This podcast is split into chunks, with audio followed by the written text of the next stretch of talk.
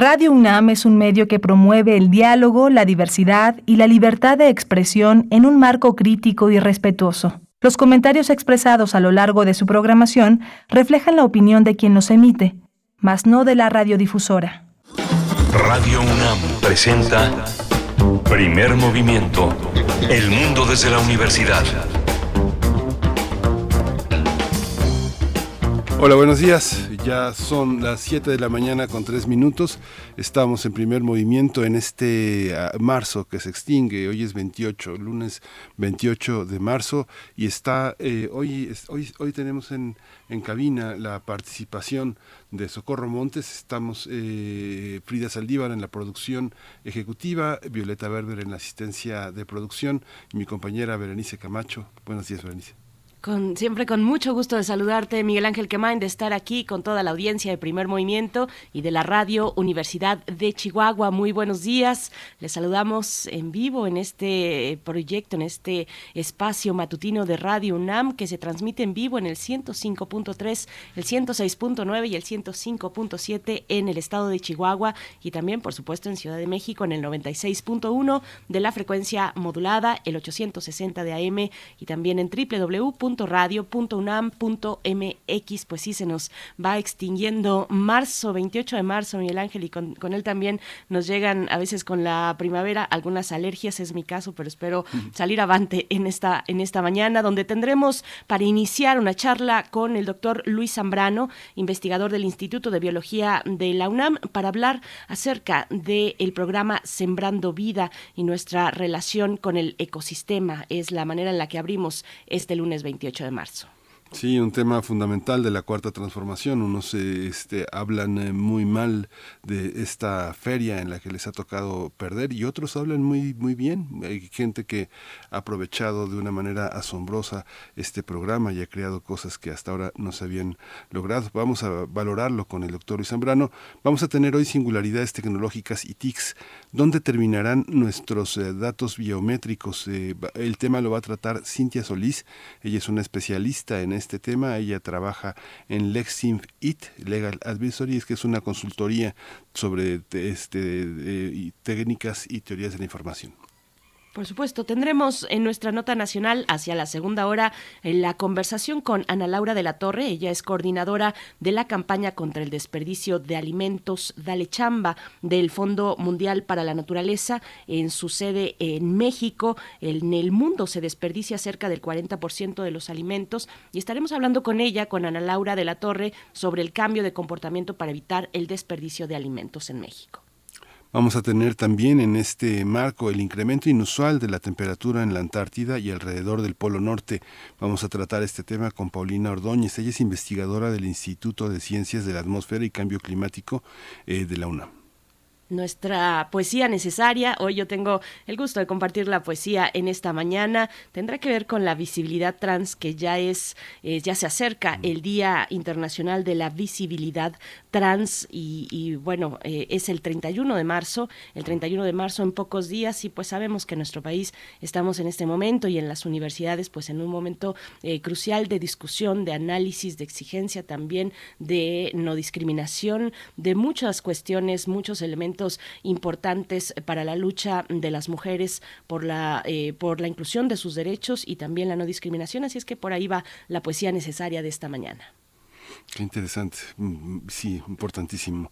La mesa del día está, eh, está, el tema es la crisis forense en México y la propuesta para crear un Centro Nacional de Identificación Humana.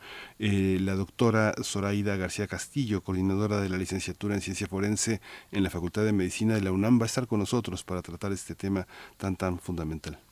Y para cerrar en Biosfera en Equilibrio con la doctora Clementina Equigua, nos va a contar una historia del café de nuestras mañanas. La doctora Equigua es bióloga y doctora en ciencias por la Facultad de Ciencias de la UNAM, divulgadora desde el Instituto de Ecología también de esta casa de estudios. Quédense aquí hasta las 10 de la mañana. Iniciamos primer movimiento con nuestra información sobre COVID-19, datos nacionales, internacionales y también distintas cuestiones de la UNAM.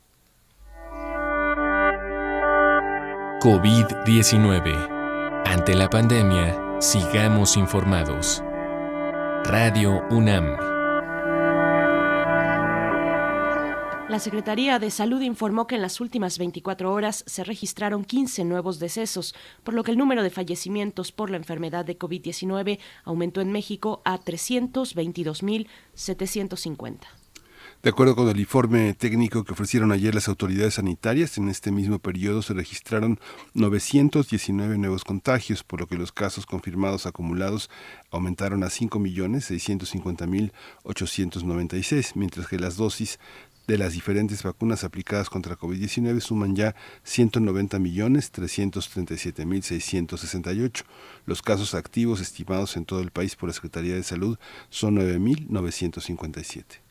En información internacional, China ordenó el confinamiento de la ciudad de Shanghai de 25 millones de habitantes que se realizará en dos etapas durante nueve días. Durante ese periodo, las autoridades chinas prevén realizar pruebas de COVID-19 a cada persona. Shanghái registró ayer domingo más de 2.600 nuevos casos de coronavirus en las últimas 24 horas, lo que convierte a esta ciudad en el epicentro del brote más importante registrado en el país desde la declaración de la pandemia. En información de la UNAM es posible medir las señales emitidas por el corazón, los músculos o el cerebro y registrar sus variaciones en una máquina mediante Bluetooth. Así lo destacó Bruno Méndez Ambrosio del Instituto de Fisiología Celular de la UNAM. En el marco de la Semana del Cerebro, este técnico académico reconoció que los equipos comerciales que realizan esta función son muy costosos, por lo que las instituciones de educación superior como la UNAM crean versiones más económicas. Dijo que esta tecnología no es invasiva y es posible llevarla a comunidades indígenas y se puede aplicar incluso en la veterinaria.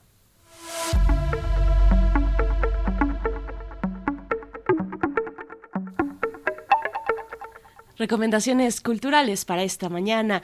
Cuentos para Tlatelolco es el nombre de la actividad organizada por la Unidad de Vinculación Artística del Centro Cultural Universitario Tlatelolco, donde la comunidad narradora, formada por la legendaria Marcela Romero, compartirá una infinidad de historias. La cita es este lunes 28 de marzo a las 7 de la noche. La transmisión va a ser en vivo y estará disponible en la página de Facebook de la Unidad de Vinculación Artística del Centro Cultural Universitario Tlatelolco. No se lo pierdan fácilmente. uva.ccu Tlatelolco es la manera en la que llegamos a través de Facebook para poder disfrutar de esta actividad Cuentos para Tlatelolco. Les estamos leyendo en redes sociales, les invitamos a comentar arroba PMovimiento en Twitter y en Facebook Primer Movimiento UNAM. Vamos con música. Vamos a escuchar de Yandu, Wikipedia.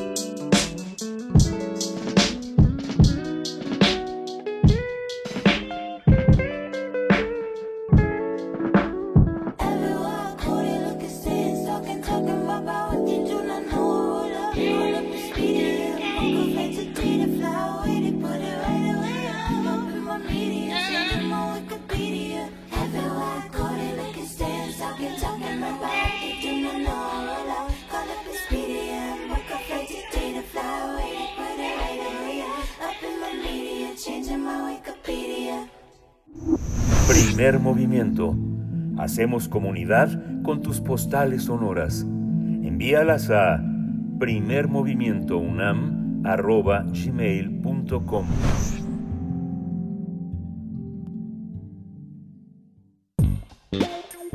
Pensar y accionar sobre nuestra relación con el ecosistema.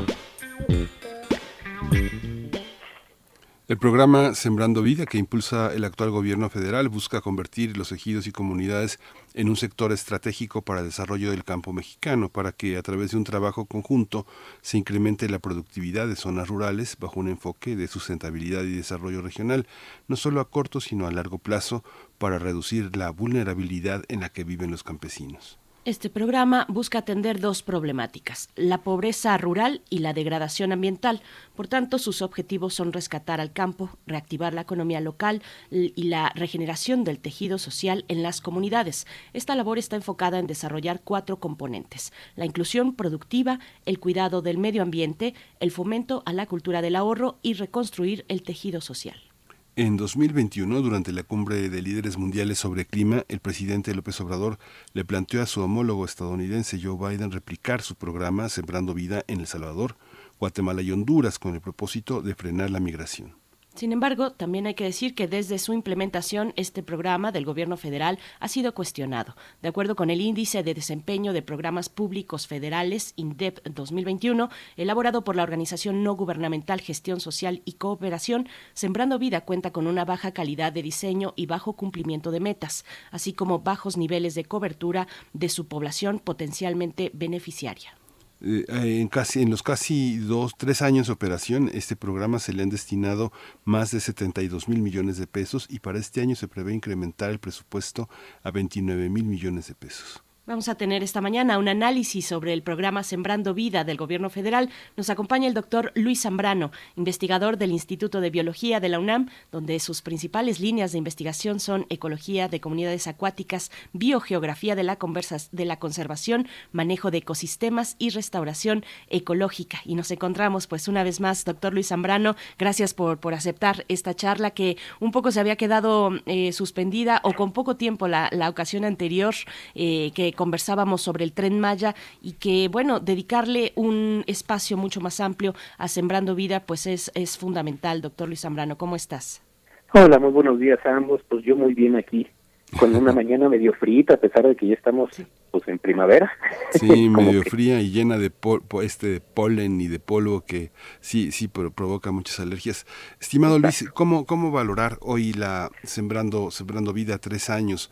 Muchos cuestionan desde el lado técnico que este que es la parte de ejecución gubernamental el cumplimiento de metas, pero hay aspectos que son que son sumamente cualitativos, que están más allá de las metas, que es el tema del tejido social. ¿Cómo cómo juegan estas dos esos dos puntos de la ecuación?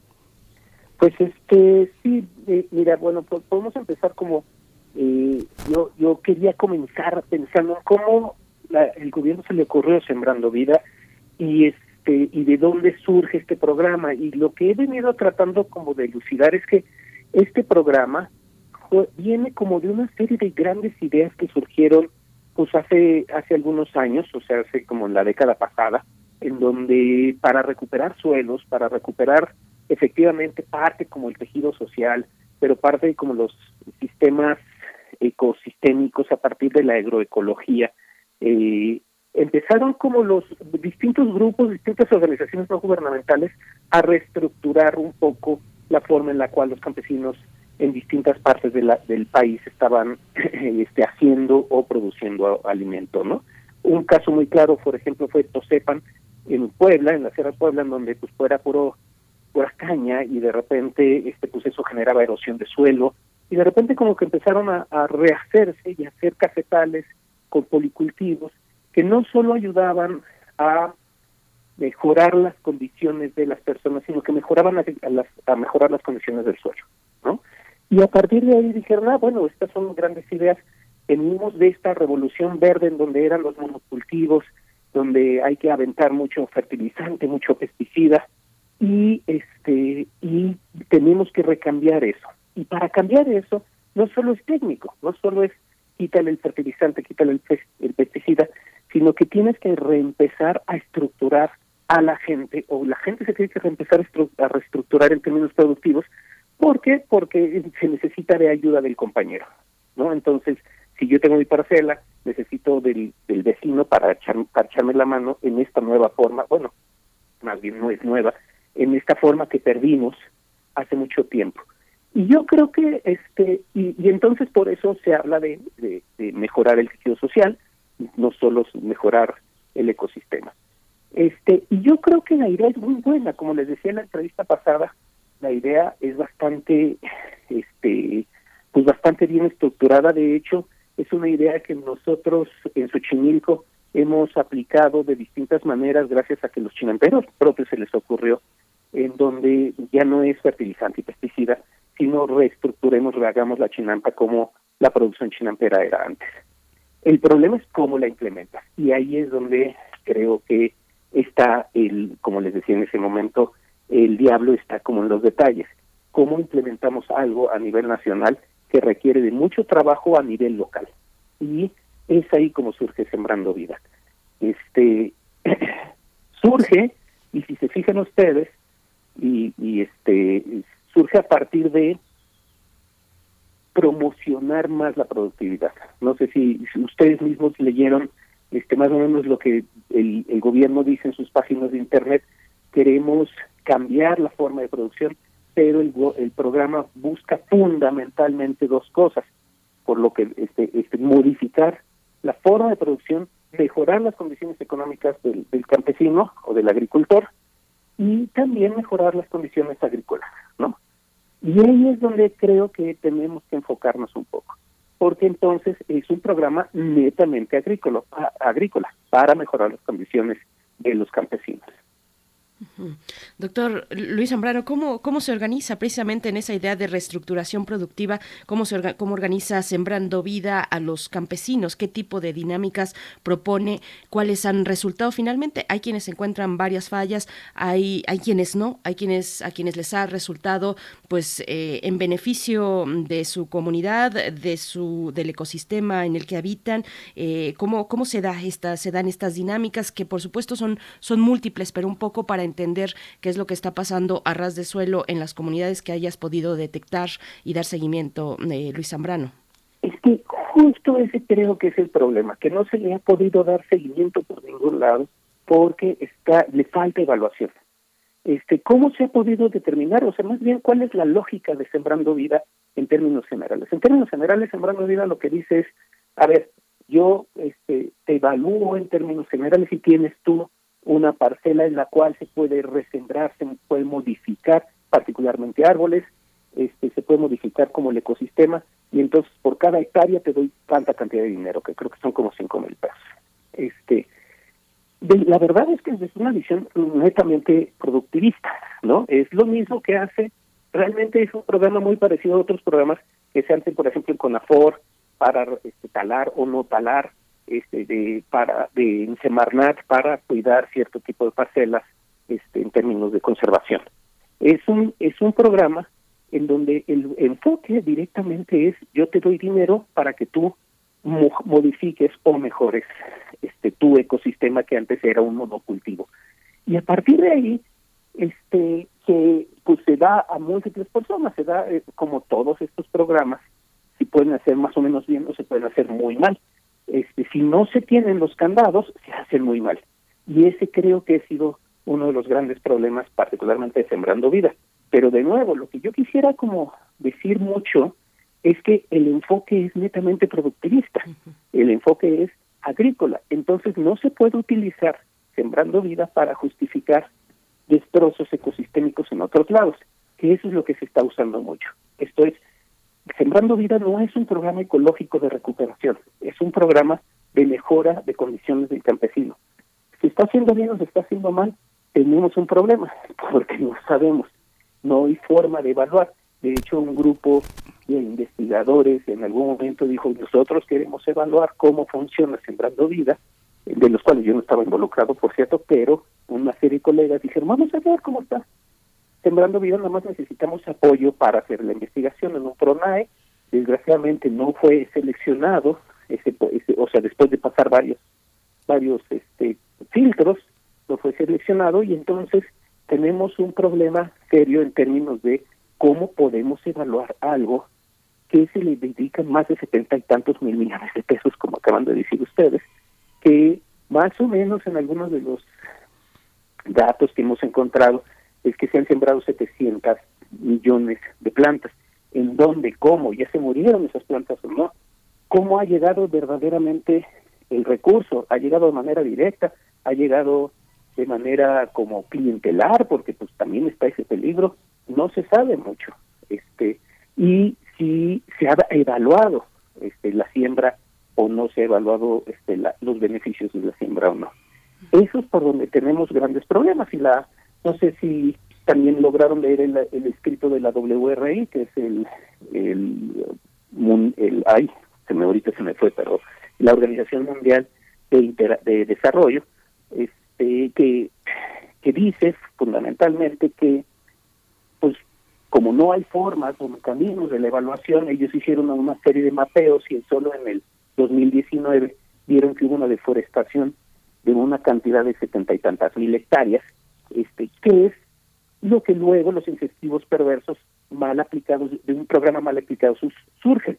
¿Qué pasa si yo soy un campesino que tiene una buena selva y de repente llega alguien y decir, ah, no, pues bueno, para mejorar tu selva, yo te puedo pagar cinco, por hectárea cinco mil pesos? Pues destruyo ese pedazo de selva para que me puedan, me puedan estar pagando esos cinco mil pesos mensuales, ¿no?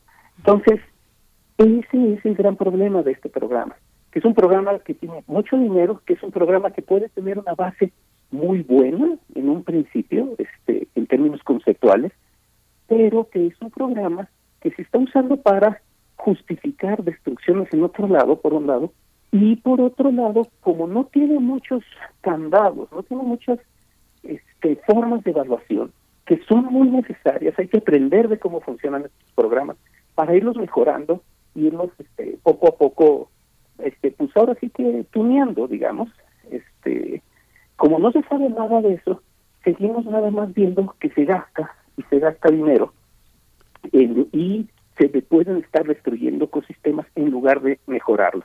Entonces, por ahí va pues lo, lo que hemos aprendido un poquito a partir del programa. Sí.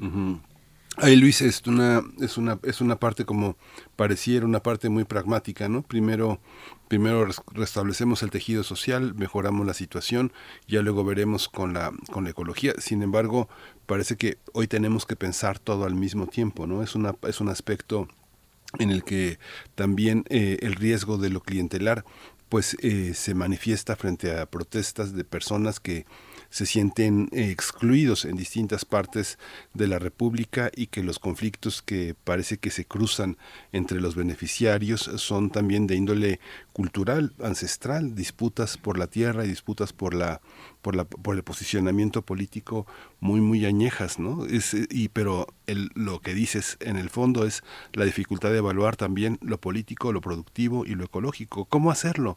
¿Cómo pedirle al gobierno que genere mecanismos, herramientas de evaluación para, para, para hacer su propia historia, ¿no? no solo para ser cuestionados, ser auditados, sino para hacer historia, cómo, cómo, cómo exigirle, cómo, desde qué parámetros. Este, sí, nada más una aclaración, es el Instituto de Recursos Mundial, o sea, este, perdón por porque se me fue. Este, tienes una muy, muy buena pregunta. Este, ¿cómo le hacemos y cómo le hemos venido haciendo, no?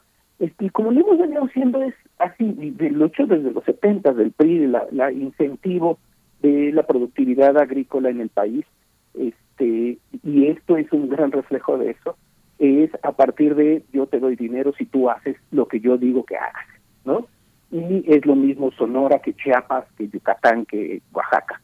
Eh, eh, genero este programa de alguna manera muy parecido en todos lados, o sea, la línea general es muy parecida si tú haces lo que yo te digo que hagas, te doy cinco mil pesos. No importa que eso se contradiga con la Secretaría de al lado que te dice que hagas exactamente lo contrario y entonces normalmente el agricultor busca la forma de conseguir los dos financieros. Y sí, es muy político porque al final de cuentas, si yo estoy bien con mi líder, pues me da el dinero, si no estoy bien con mi líder, no me da el dinero. Eso lo hemos visto en todos lados, incluso en Xochimilco, ¿no? Este, que es el gran problema en términos generales clientelares. ¿Cómo le podemos dar la vuelta? Bueno, en este caso, necesitamos para empezar que las que los expertos hagan los estudios para ver por dónde se está yendo mal el dinero y por dónde está funcionando bien. Debe de haber lugares en los que esto debe de estar funcionando bien. Pero eh, eso sería como parte del diagnóstico. Ahora, parte de cómo le, este, parte de la solución involucra verlo al revés. O sea, en lugar de pensar en grandes este, acciones que son homogeneizantes en todos los lugares y todos los ecosistemas, se tiene que pensar en ecosistema por ecosistema, situación por situación en términos políticos, sociales de los lugares. Y entonces, por ahí, en lugar de darle directamente al campesino, a la mejor es dar eh, de, este, a una cooperativa de manera diferenciada y este, que tiene distintas necesidades y que tiene distintas formas de producción que están en distintos ecosistemas en cada uno de los lugares. Y entonces, a partir de eso, empezar a evaluar, no evaluar productividad, porque ese es el otro factor que normalmente así lo hacen. ¿Cómo evalúan que un programa es exitoso? Ah, pues ya di tanta cantidad de dinero, ya le di tanta cantidad de dinero a tantos beneficiarios, esos tantos beneficiarios este, están en tantas hectáreas, este, y eso nunca o casi nunca verdaderamente está funcionando. Yo me acuerdo muy bien cuando empecé a trabajar, por ejemplo, en, acuacultura, que la forma en la que evaluaban la cantidad de proteínas que consumían las personas en zonas rurales era por el número de alevines que les regalaban a los a los propios campesinos para echarlos en sus cosas.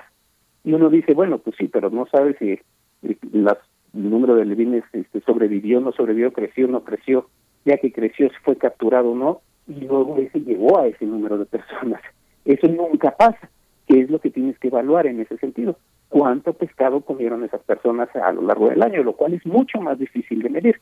En el caso de Sembrando Vida, no se puede medir el número de personas beneficiarias. Lo que se tiene que medir es, por ejemplo, los servicios ecosistémicos que había antes y los servicios ecosistémicos que hay ahora, después de que el programa pasó por dos o tres años. El número de servicios ecosistémicos, el número de que incluyen eh, productividad agrícola, pero eso es darle la vuelta. No estoy midiendo la productividad agrícola per se, estoy midiendo todo el cambio dentro del ecosistema que involucra también nuestra relación entre personas o la relación del ser humano con el ecosistema. Es muchísimo más difícil de medir eso, porque otra vez no es lo mismo Sonora que Oaxaca, y los tipos de servicios ecosistémicos son diferentes. Es bastante más lento, pero al final el resultado es bastante más prometedor. Entonces tenemos que olvidarnos de hacer todo rápido, fuerte, duro y a la cabeza, porque muchas veces es contraproducente, si no es que la mayoría de las veces, y tenemos que irnos tejiendo fino. Y para tejer fino tenemos que trabajar de manera local, por un lado, y por otro lado tenemos que tener evaluación constante, independiente, no de nuestro equipo, no del gobierno, sino de gente que diga, oye, la estás regando por este lado, esto está muy mal esto, tienes que modificarlo y se pueda hacer ese tipo de modificaciones, que es lo que en ecología le llamamos el manejo adaptativo, que es para mejorar. Y por eso es fundamental que estos investigadores tengan esta capacidad de hacer evaluaciones en distintas partes del país.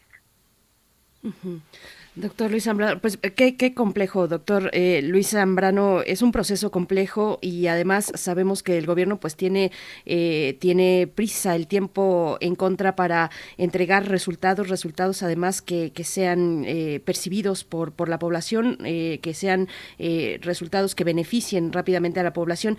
Sabemos con qué, cómo está esta relación del tipo o los parámetros entre el tipo de plantas, de, de, de especies, de árboles que se decide poner en marcha en los distintos lugares donde se emprende Sembrando Vida. Sabemos eh, qué tipo de plantas se han sembrado de acuerdo al lugar.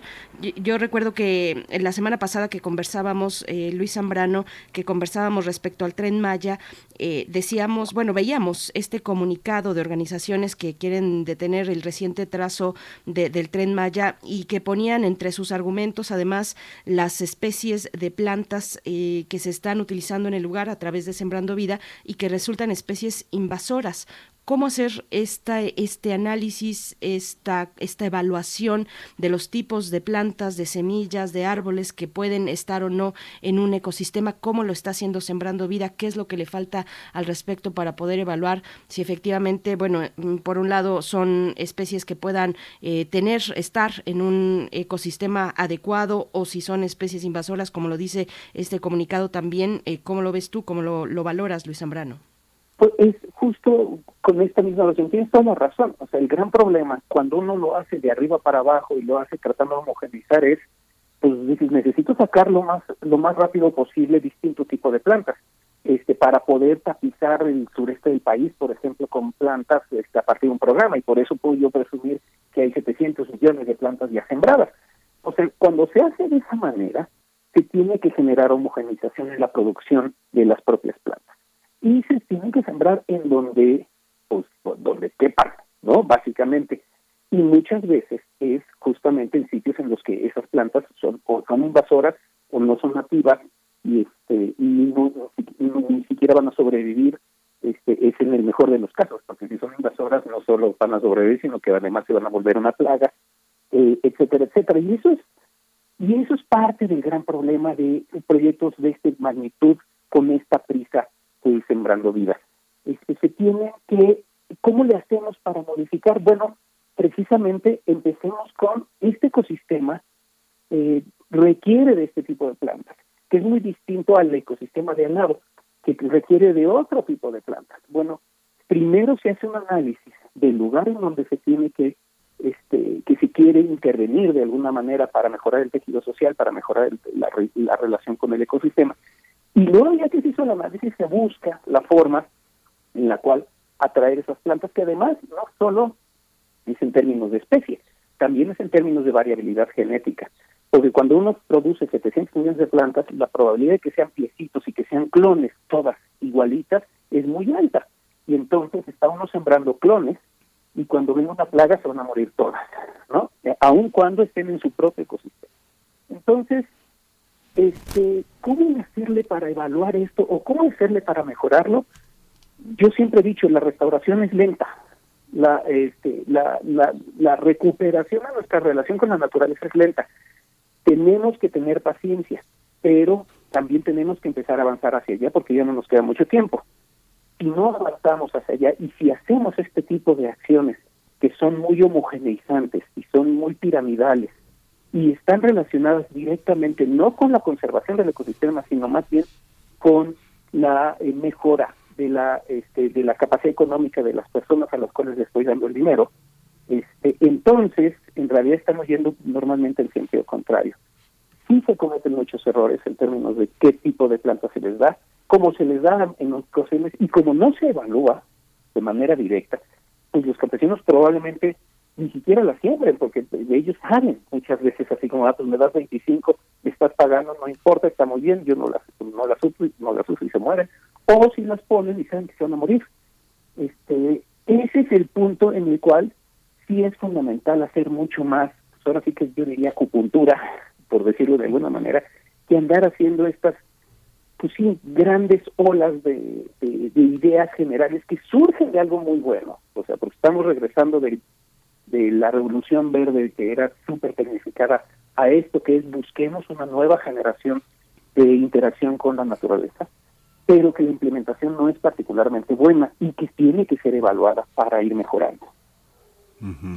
Hay una hay una parte que este que este programa este se, se, generó también eh, por una cuestión pragmática de combatir también la corrupción y el clientelismo que organizaciones corporativas del pasado habían eh, tenido un enorme control del campesinado, del mundo rural e incluso del mundo indígena. Luis, hay una parte en el que eh, finalmente lo que señalas que que bueno es muy eh, es totalmente plausible que el país no es homogéneo sin embargo el programa sí lo es pareciera que Sonora y el Suchate son lo mismo pero también las evaluaciones internacionales no son lo que se exige como metas también es muy homogéneo, este, eh, este piramidal y, y, de manera vertical, porque las evaluaciones políticas, por lo menos desde quienes eh, cuestionan al gobierno actual, vienen con ese carácter sumamente homogéneo, no distinguen, no distinguen, este, solamente se preocupan por esta cuestión de metas, de logros y el tejido social, la particularidad de las comunidades,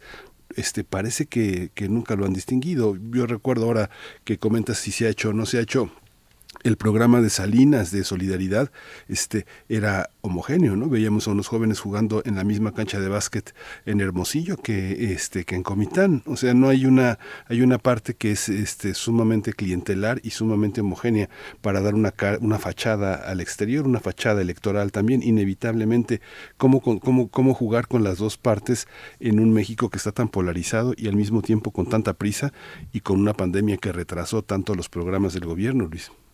Este, tienes toda la razón. O sea, efectivamente, como dices tú, y por eso yo decía que viene desde mucho antes, este no viene solamente porque es clientelar, porque el clientelar este, ayuda muchísimo a, las posiciones políticas del gobierno en turno, sino que también es una presión internacional que busca la homogeneización del, de, este, que busca para tener números para poder hacer evaluaciones.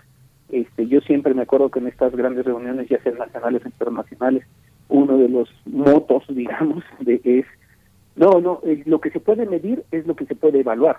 Entonces, si lo puedes medir, lo puedes evaluar. Entonces, eso te ayuda a la homogenización, ¿no? Eso te propone y te promueve la homogenización.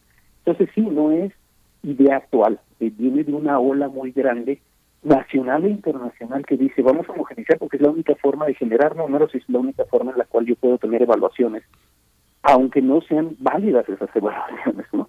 Este, y yo lo que hubiera esperado, lo que esperaría de un gobierno que dice vamos a cambiar todo, es justamente eso, vamos a cambiar esto, no me importa, o voy a sentarme a negociar a nivel internacional para que la evaluación sea de otro tipo, de otra forma, y no sea la misma típica evaluación que nos están haciendo de cuánta semilla producida, cuántos campesinos este, este, beneficiados con un programa, etcétera, etcétera. Y ahí es, y no está fácil, o sea, yo entiendo el punto. El punto es, tenemos prisa, tenemos una sociedad muy polarizada, en donde se agarra todo mundo de cualquiera de los bandos, de cualquier error, defecto o este o problemita para hacer un escándalo de ambos lados y tenemos que empezar a hacer cosas ya, porque tenemos prisa. Creo que el error es tenemos prisa en llegar, cuando en realidad es que tenemos prisa en comenzar porque tenemos que comenzar y si comenzamos bien, aunque vayamos lento, vamos a caminar en el buen camino y eh, o sea, en el camino hacia la sostenibilidad de alguna manera. Si vamos rápido, la probabilidad de llegar a, la sostenibilidad es muy baja y en realidad vamos a hacerlo rápido pero mal y vamos a repetir los mismos problemas clientelares.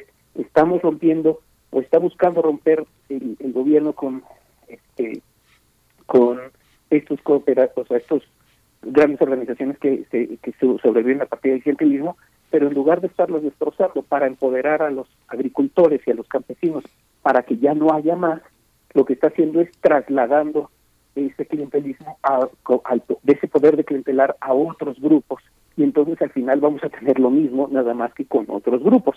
Tenemos que modificar eso y el enfoque es empoderar a los campesinos, empoderarlos de abajo para arriba este, y, y empoderándolos ya no van a requerir de, de, este, de programas clientelares y van a poder ser muchísimo más independientes.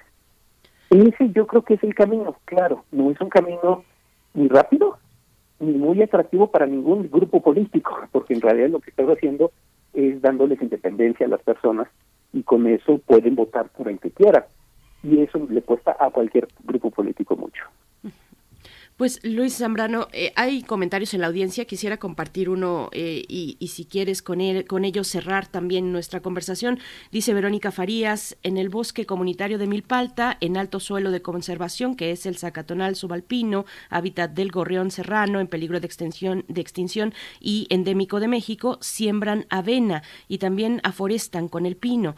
Pinus pátula, que no es nativo de la zona, es problemática, además de incoherente, amenaza la salud del bosque. Es un problema de muchos años y antecede a la 4T. Los comuneros comentan que Sembrando Vida les pide 200 hectáreas y dentro de los pueblos originarios de Milpalta, los sitios donde pudieron sembrar son menores a 200 hectáreas, por lo que utilizaron el suelo de conservación que ya estaba siendo usado para la siembra de avena desde hace muchos años. La avena que se logra cosechar es mínima, no hay resultados positivos de productividad. El incentivo que tienen los comuneros es que cada año les dan el apoyo, pero ese apoyo contribuye a la degradación del pastizal subalpino en el suelo de conservación. Pues esta, esta cuestión, pedir un determinado número de hectáreas eh, para ser beneficiario de este programa y eh, para alcanzar esa, esa cantidad de hectáreas se ha utilizado incluso suelos de conservación. No es el único caso, lo hemos visto también en otros casos en, distintos puntos de la, de la República. Luis Zambrano,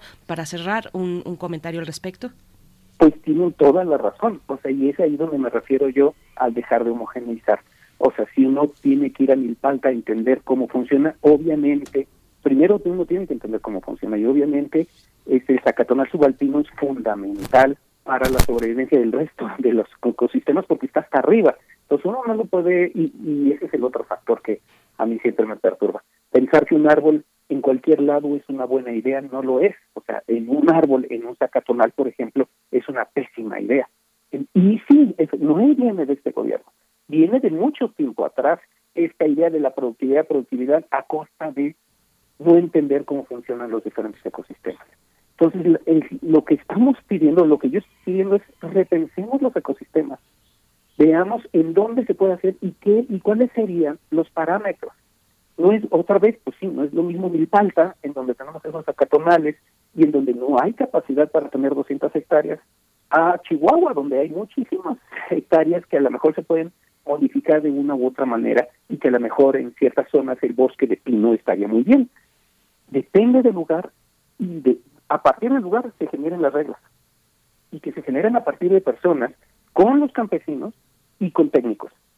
Y se generan las reglas en una cosa, eh, en un engranaje mutuo, en el cual a partir de ahí entonces se pueden empezar a apoyar este tipo de cosas y se evalúan a partir de esas reglas.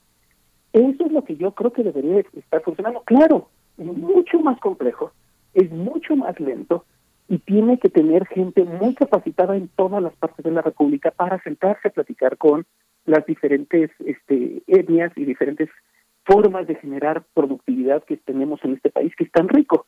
Claro, ese es el problema, pero ese es la única camino que yo veo ahorita viable y que tenemos que empezar ya, porque los resultados se van a ver hasta dentro de mucho.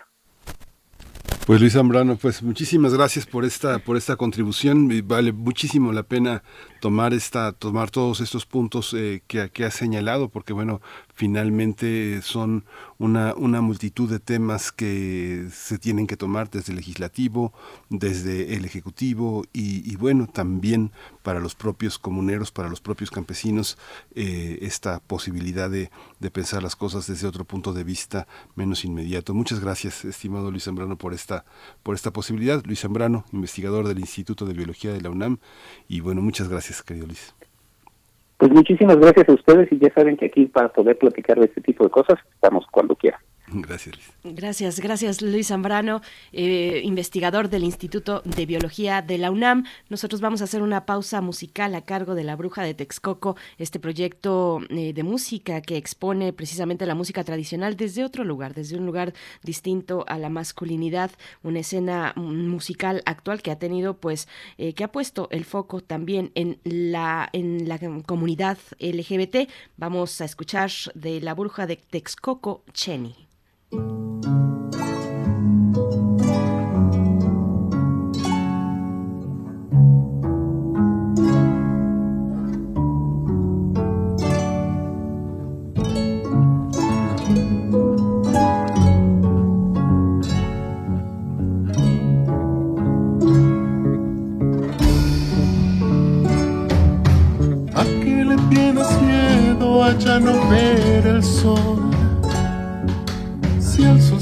ahí cuando tú ni yo estemos aquí.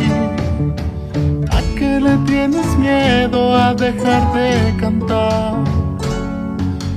Hasta las aves dejan de trinar cuando el día terminó.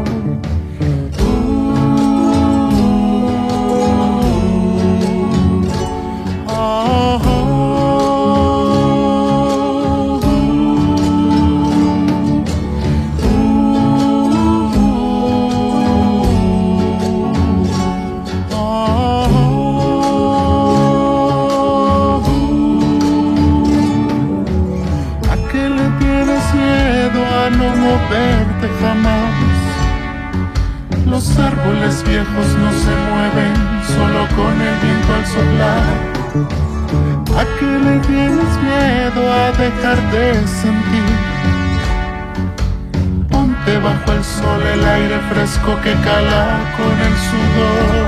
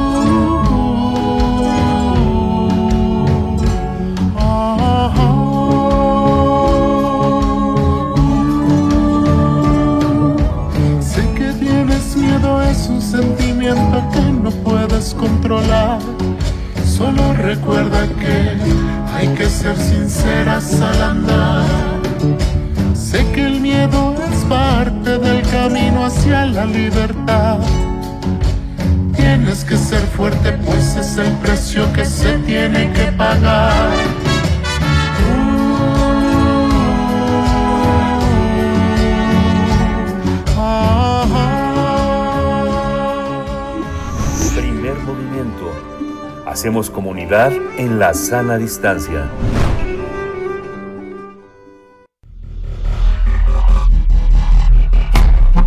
Singularidades tecnológicas y TICs. ¿Dónde terminarán nuestros biométricos? Nuestros biométricos es la pregunta que lanza Cintia Solís esta mañana. Ella es socia del despacho Lexinfit Legal Advisory y catedrática de la Secretaría de Marina y del Instituto Politécnico Nacional. Querida Cintia Solís, ¿cómo estás? Gracias por compartir con nosotros esta mañana. Buenos días. Berenice, ¿cómo estás? Muy buenos días. Sí, empezando el lunes con toda la actitud. Eso, eso. Gracias, Cintia. Pues te escuchamos. Bueno, pues eh, Desgraciadamente, eh, este, digamos, impulso por querer recabar cada vez más y más biométricos parece que ya se ha vuelto una tendencia en todos los aspectos de la vida, ¿no? Tenemos ya ahorita el tema de los biométricos que se utilizan, obviamente, para tener acceso a nuestra cuenta de banco, para hacer transacciones, algunos biométricos que se utilizan en sistemas de seguridad cuando eso así, eh, pues, lo justifica, pero Llevamos un par de semanas, si no es que un poquito más, con un proyecto que tiene por ahí la, la que es la, Federal, la Federación Mexicana de Fútbol, junto con la Liga MX, eh, conocido como Fan ID. Este proyecto ya tenía un ratito que había sido propuesto por la CENFUT. Recordemos que, eh, pues, desgraciadamente no se ha podido erradicar este grito homofóbico de los estadios y eso ha provocado, pues, que en varias ocasiones la selección mexicana haya sido sancionada o esté en riesgo incluso de que no le permitan eh, participar en contiendas internacionales muy importantes para México. Sin embargo, eh, dado los sucesos muy, muy eh, pues, desgraciados del, del, del de, que se dieron en, Querétaro hace prácticamente a principios de mes, pues la Liga MX retomó este proyecto del famoso Fan ID, donde eh, básicamente se pide que se haga un registro de todas las personas asistentes al Estado. El problema de este tipo de eh, proyectos es que realmente versus la finalidad que tienen se considera que puede ser exagerado. Además, pensemos en la cantidad de personas que asisten al estadio y no solamente personas eh, adultas, sino también adolescentes, incluso ya lo vimos, también niños acuden a, los estadios eh, y por qué no también decirlo, algunas de esas personas adultas puede ser que tengan algún tipo de discapacidad, lo que eh, hace que estos datos pues también sean sensibles. Entonces, aquí estamos ante una situación pues complicada, ya se ha explicado, incluso el INAI ya eh, hizo un comunicado el día 22 de marzo de 2022, donde subraya claramente que pues el, el poner este proyecto en marcha implicaría de alguna u otra manera trastocar los derechos de protección de datos personales y la privacidad de las incluso o sobre todo a los niños, niñas y adolescentes que son los que eh, pues ya vimos que son grandes fans. Entonces, aquí la verdad es que eh, creemos que no se justifica o que al final del día esto no va a erradicar la violencia, incluso estamos hablando que podría también vulnerar derechos eh, fundamentales de terceros y que no está muy claro sobre todo cómo va a operar, ¿no? Para mí, desde, realmente a nivel técnico, pues em, no tenemos muy claro quién va a salvaguardar o en, manos de quién va a estar esa base de datos, si va a ser una base de, datos descentralizada, si cada uno de los equipos va a tener eh, o sus propios eh, plataformas para recabar ese tipo de datos. O sea que pues prácticamente em, es, es poco probable que este proyecto vea justamente la luz. Pero además de todo esto, por otro lado, pues tenemos el tema también del aeropuerto. Eh, a unos días de haberse estrenado el, el AIFA, vemos, o por ahí se, se, hicieron algunos videos de un nuevo sistema de control biométrico de acceso que tiene este aeropuerto. Eh, si nosotros investigamos un poquito más el propio sitio oficial del AIFA, que es eh, vuelaaifa.mx o aifa.aero, eh, pues ahí mismo, justamente en la sección de guía del pasajero, nos habla de, este sistema de control biométrico, solamente que pues no nos dice muy claramente para qué. Unas finalidades más o menos que nos explica ahí, pues es para tener un flujo ininterrumpido de, de accesos, la reducción obviamente en tiempos de espera, áreas menos saturadas, visibilidad del estatus de pasajero y también seguridad en las operaciones. Lo que nos sorprende poderosamente es que en ninguna parte del micrositio o del sitio, en este caso del aeropuerto, hay un aviso de privacidad y entonces realmente no sabemos um, para qué vayan a utilizar estos controles. Que, dicho sea de paso, realmente no es nada nuevo, ya se hace en otras partes del mundo, por ejemplo el aeropuerto de Houston y otros aeropuertos, ya lo han implementado, pero en el caso mexicano no tenemos muy claro exactamente qué tratamiento se le va a dar a nuestros datos. ¿No? Eh, si van a compartirlo incluso con alguna agencia de seguridad nacional extranjera o cómo va a funcionar esto. Y desgraciadamente vemos que, que México otra vez más se queda rezagado, eh, siendo que hace un año la propia el Parlamento Europeo votó una resolución justamente prácticamente hace un año, fue en abril del 2021, donde eh, pues justamente se prohíbe de alguna u otra manera el recabar estos datos biométricos o tener esa vigilancia a través de sistemas de detección biométrico, porque pues esto puede tener un grave impacto en las libertades y derechos fundamentales, principalmente la privacidad. Además, sabemos que a nivel técnico, todos estos sistemas, sobre todo los que están dotados de inteligencia artificial, eh, pueden llegar a tener algunas fallas o errores técnicos, por ejemplo, que haya falsos positivos, ya sucedió y hemos visto aquí mismo en este programa otros casos donde aparentemente reconoce una persona, pero esa persona es inocente, solamente tuvo la mala pata de parecerse mucho a esta otra que a lo mejor fue la que trajo algún objeto de forma prohibida, etcétera, y entonces ahí también tenemos problemas porque estamos violando el principio de presunción de inocencia. Entonces, pues, en eso estamos, Berenice Miguel Ángel. Pues en esas estamos. ¿Dónde van a acabar nuestros biométricos? Pues precisamente es eh, Cintia, Cintia Solís, gracias por, por esta participación y es no perder de vista también las herramientas y mejorarlas cada vez más, las herramientas que, que con las que contamos, en este caso en México, pero hay que verlo a nivel eh, mm, eh, internacional para, para proteger nuestros biométricos. ¿Cómo, ¿Cómo estamos en eso? Ya para, para cerrar esta cuestión, ¿a qué nos podemos acercar para pues eh, tener mayor certeza de con qué contamos para proteger nuestros datos. Miren, para que la audiencia esté un poco más tranquila, eh, hay que recordar que eh, no está prohibido el generar bases de datos biométricas y tampoco per se es una situación que nos ponga en riesgo, o sea, de manera automática. Lo que sucede es que hay que hacer como un análisis justamente de proporcionalidad y saber, obviamente, si el impacto que va a causar en la privacidad del individuo se justifica dado el, vamos a decirlo, el beneficio que traería. El asunto aquí es que primordialmente en el tema de la Cemex vemos que se va a tratar una cantidad masiva de datos personales, incluso de menores de edad, y que la finalidad de erradicar la violencia lo vemos poco probable, ¿no? Digo, al final eh, es una cuestión que no solamente va a depender de la grabación biométrica, sino de muchas otras cuestiones, de que haya cuerpos de seguridad en los estadios, que tengan mejores protocolos. No, eso no se va a solucionar con, con la toma de biométricos y por el contrario, este tipo de proyectos que podrían violentar los derechos fundamentales, imagínate, de los niños, y que en un futuro estos niños sean a lo mejor discriminados por haber acudido a cierto partido.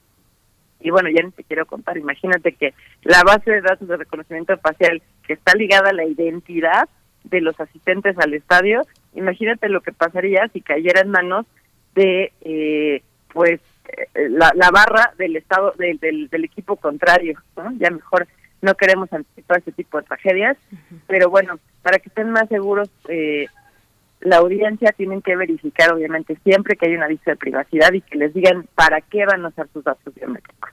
Básicamente, esa sería siempre la recomendación, que estén muy atentos de leer, para que las empresas o las instituciones gubernamentales están solicitando sus datos biométricos y si se justifica. Pues muchísimas gracias, eh, Cintia Solís, por toda esta, por, por esta precisión que nos, que nos alerta. finalmente no, no hay fórmulas, no hay recetas, sino previsiones y particularidades, que justamente es lo que promueves en esta, en esta sección. Muchas gracias. Gracias a ti, Miguel Ángel, perdón por haber saludado hace ratito. Y pues un mm. gustazo, nos estamos escuchando. Hasta pronto, querida Cintia Solís. Hasta dentro de 15 días en esta sección de Singularidades Tecnológicas y TICs. Nosotros nos estamos despidiendo de la Radio Universidad en el estado de Chihuahua. Vamos a ir al corte y volvemos.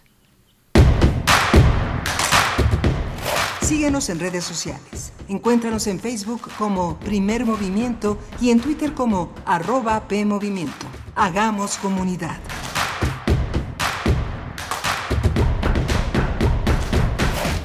¿Sabes qué tienen en común? El polvo de una estrella durmiente, el moco de King Kong o el enano más alto de todos. Pues que a todos los puedes encontrar en la radio. Solo tienes que decir las palabras mágicas. ¡Hocus Para tus orejas y escúchanos todos los sábados a las 10 de la mañana por Radio UNAM. Experiencia sonora. México es el país del sol, un país alegre, joven, fuerte. México es el país del futuro. No vamos a permitir que nos lleven al pasado, a un país viejo, contaminado. Es fundamental detener la masacre ambiental a la que nos quieren llevar, no a la política ambiental de fósiles y contaminación basada en refinerías, muerte y destrucción. Sí al viento, agua, sol, sí al apoyo y promoción de las energías renovables. PRD. Dos tazas de raticida. ¿Raticida? Una taza de gasolina. ¿Gasolina? Remover con tres cucharadas de ácido sulfúrico. Agregar media onza de amoníaco y cocinar a fuego lento. No importa qué droga química te metas, todas están hechas con veneno y de todas formas te destruyes. Mejor métete esto en la cabeza. Si te drogas, te dañas. Ups. Creo que se nos pasó la mano de acetona. Si necesitas ayuda, llama a la línea de la vida. 800-911-2000. Hipócrates 2.0 Mantenerse informado es parte importante de la vida. La información nos da la oportunidad de tomar las mejores decisiones, principalmente para la salud. Soy Mauricio Rodríguez, conductor de Hipócrates 2.0 donde cada semana llevamos para ti los mejores contenidos y especialistas en materia de salud. Escúchanos. Hipócrates 2.0, martes a las 18 horas, por Radio UNAM. Experiencia Sonora. Encuentra la música de primer movimiento día a día en el Spotify de Radio UNAM y agréganos a tus favoritos.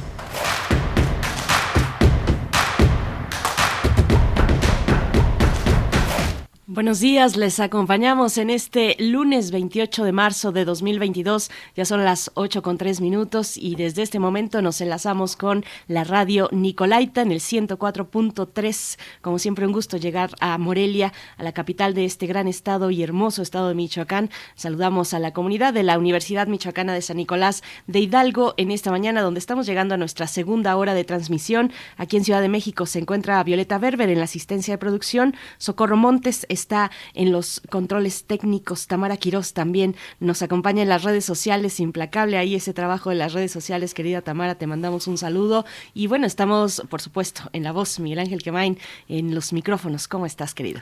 Hola, Berenice Camacho, buenos días, buenos días a, todos. Pues fíjate que muy contento la Universidad Autónoma de Guanajuato en el marco de su Feria Internacional le dio el viernes pasado por la tarde se anunció el premio en su quinta edición para el dramaturgo, escritor, director de teatro David Holguínez. Es muy interesante porque además el premio es el premio Jorge Ibargüengoitia que está que está fundado, eh, justamente se fundó hace cinco años para darle, para, para conmemorar los 90 años de, Ibargüengoitia, que es uno de los grandes autores mexicanos, un narrador, un cronista, eh, ejerció el periodismo en el eh, viejo Excelsior de los años 60. Siempre quiso ser dramaturgo, pero fíjate que era bastante convencional con todo y que era bastante divertido. Tuvo grandes amigos, este, en la dramaturgia, eh, su maestra, su amiga, eh, de alguna manera una, una, devoción enorme por esta eh, Luisa Josefina Hernández, que fue una relación, un intercambio de cuestiones muy, muy interesantes. Vicente Leñero reconoció en Jorge Ibargüengoitia uno de los grandes, grandes este, eh, paradigmas para la cuestión teatral. Fue una figura importantísima. Leñón escribió un libro eh, muy hermoso, muy eleccionador, que se llama Tras los Pasos de Jorge, que ahonda en esta visión de Ibargüengoitia. Tal vez Ibargüengoitia es uno de los pocos autores mexicanos que tiene ediciones tras ediciones. Hay una colección enorme de sus obras eh, completas que los jóvenes eh, año tras año renuevan su confianza en Ibargüengoitia. Y bueno, en este contexto se hizo el premio en la Universidad de Guanajuato. La Universidad de Guanajuato desde hace muchísimos años es un espacio muy importante contra el conservadurismo que permea en Guanajuato, a pesar de las intenciones eh, de los gobernadores de someter, de someter, de someter a la universidad, no han podido desde Romero Hicks hasta Vicente Fox, nadie ha podido con ese espíritu tan poderoso de la universidad. Tiene una feria de libro potente, interesante. En 2001 el director de teatro Ramiro Osorio logró que el Festival Internacional Cervantino, que se querían apoderar en Guanajuato del festival, se convirtiera en un patrimonio de la humanidad y pudiera tener eh, un teatro, una música, una danza sin censuras. Entonces, un festival de cine muy importante. y, y ahora este premio refuerza todo este, todo este momento. Lo tuvo en su inicio Juan Villor, después lo tuvo eh, Guillermo Sheridan. Guillermo Sheridan, que es un autor, que un investigador, un novelista también, un hombre con un gran sentido del humor, eh, parte del equipo de Letras Libres, de los detectives que decía que están tras la tras los, tras los plagiadores, eh, Carmen Boullosa, Amparo Dávila y ahora David Holguín, que este, en, este, en este parámetro pues la dramaturgia queda nuevamente como centro del pensamiento del pensamiento literario allá en Guanajuato, pero pues es para todos, pues para todos este premio. Pues sí, enhorabuena a David Holguín, pues muy merecido este reconocimiento, de verdad, un dramaturgo pues muy importante, un dramaturgo que eh, se formó en la en el Centro Universitario de Teatro, eh, también en la Facultad de Filosofía y Letras de la UNAM, dramaturgo, escritor y también formador de generaciones de actores y de creadores escénicos. Miguel Ángel, pues qué qué buena noticia, hay que seguir eh, la pista pues a estos nombramientos, a estos, bueno, no nombramientos, a estos premios en este caso, eh, y, seguirle la pista a estos que son nuestros creadores escénicos de, de, alto, de alto nivel en México, Miguel Ángel. Pues qué, qué buena noticia. Con esto iniciamos nuestra segunda hora de transmisión, donde vamos a tener en unos momentos la participación de Ana Laura de la Torre, coordinadora de la, de la campaña contra el desperdicio de alimentos en México. Eh, bueno, no en México, en todo el mundo, eh, cerca del 40% de los alimentos se desperdicia. Hay una campaña que se llama Dale Chamba, una campaña del Fondo Mundial para la Naturaleza en su eh, oficina para México, donde Ana Laura de la Torre coordina esta campaña y estaremos con ella hablando del cambio de comportamiento para evitar el desperdicio de alimentos en nuestro país. Sí, muy, muy importante. Vamos a tener también Hoy la, el incremento inusual de la temperatura en la Antártida y en las alrededores del Polo Norte. Vamos a tratarlo con Paulina Ordóñez. Ella es investigadora del Instituto de Ciencias de la Atmósfera y Cambio Climático de la UNAM. Va a ser muy muy interesante todas las consecuencias que este este tema ofrece para pues para el planeta. Bien, pues saludamos a nuestros amigos en redes sociales rápidamente. Flechador del Sol, que ya nos da los buenos días. Dice, iniciamos semana, la última del mes de marzo. Rosario Durán Martínez también está por acá. Verónica Ocampo Torres, R. Guillermo, comentando sobre Sembrando Vida. Armando Cruz también eh, dice, si pudiéramos invitar a algunos especialistas para hablar del Tren Maya, hay que seguir hablando del Tren Maya. En la, la semana pasada tuvimos precisamente a, eh, eh, al, doctor eh, Zambrano eh, conversando al respecto, Luis Zambrano, que ahora también nos acompañó para la cuestión de Sembrando Vida. Em, bueno, a los que están escribiendo, Rosario Durán Martínez, ya decíamos, Miguel Ángel G. Mirán también nos acompaña por acá, Maitis Martis, Martis también, dice, como siempre, desayunando para iniciar con ustedes una excelente semana. Alfonso de Albarcos, mm, gracias por escribirnos, José Ramón Ramírez, Abel Areva, desde muy temprano, pues nos vamos, nos vamos ya con nuestra nota nacional. Primer movimiento.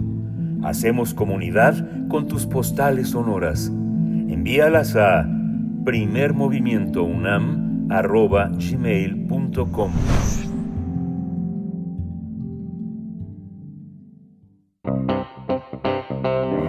Nota Nacional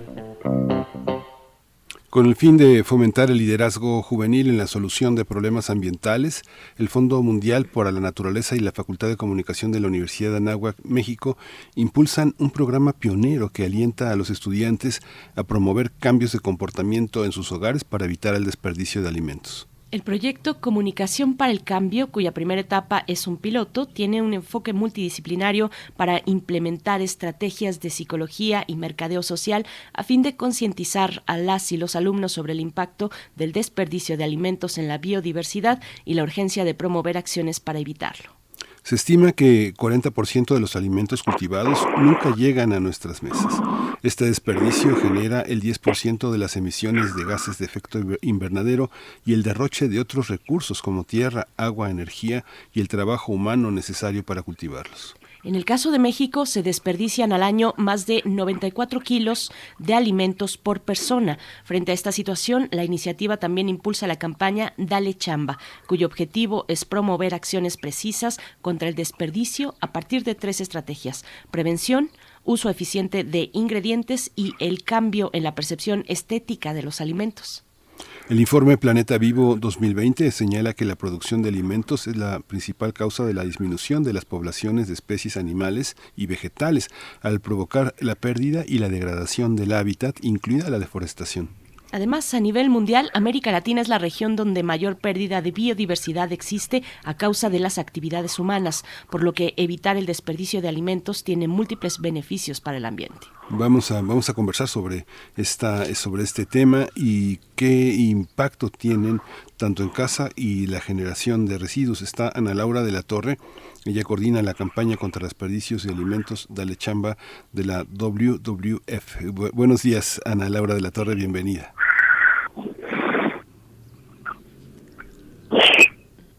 Creo que no te, no te estamos escuchando, Ana Laura. ¿Tú nos escuchas?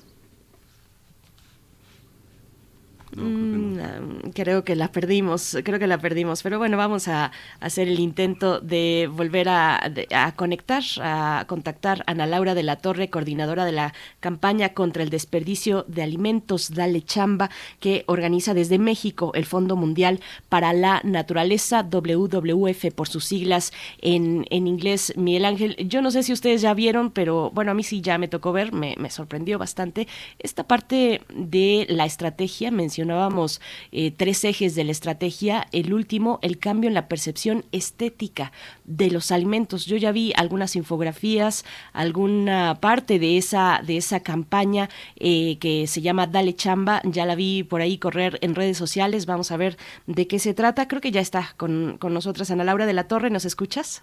Sí, hola, ¿qué tal? Buen día, Berenice, eh, Miguel Ángel, ¿cómo están? Buenos días.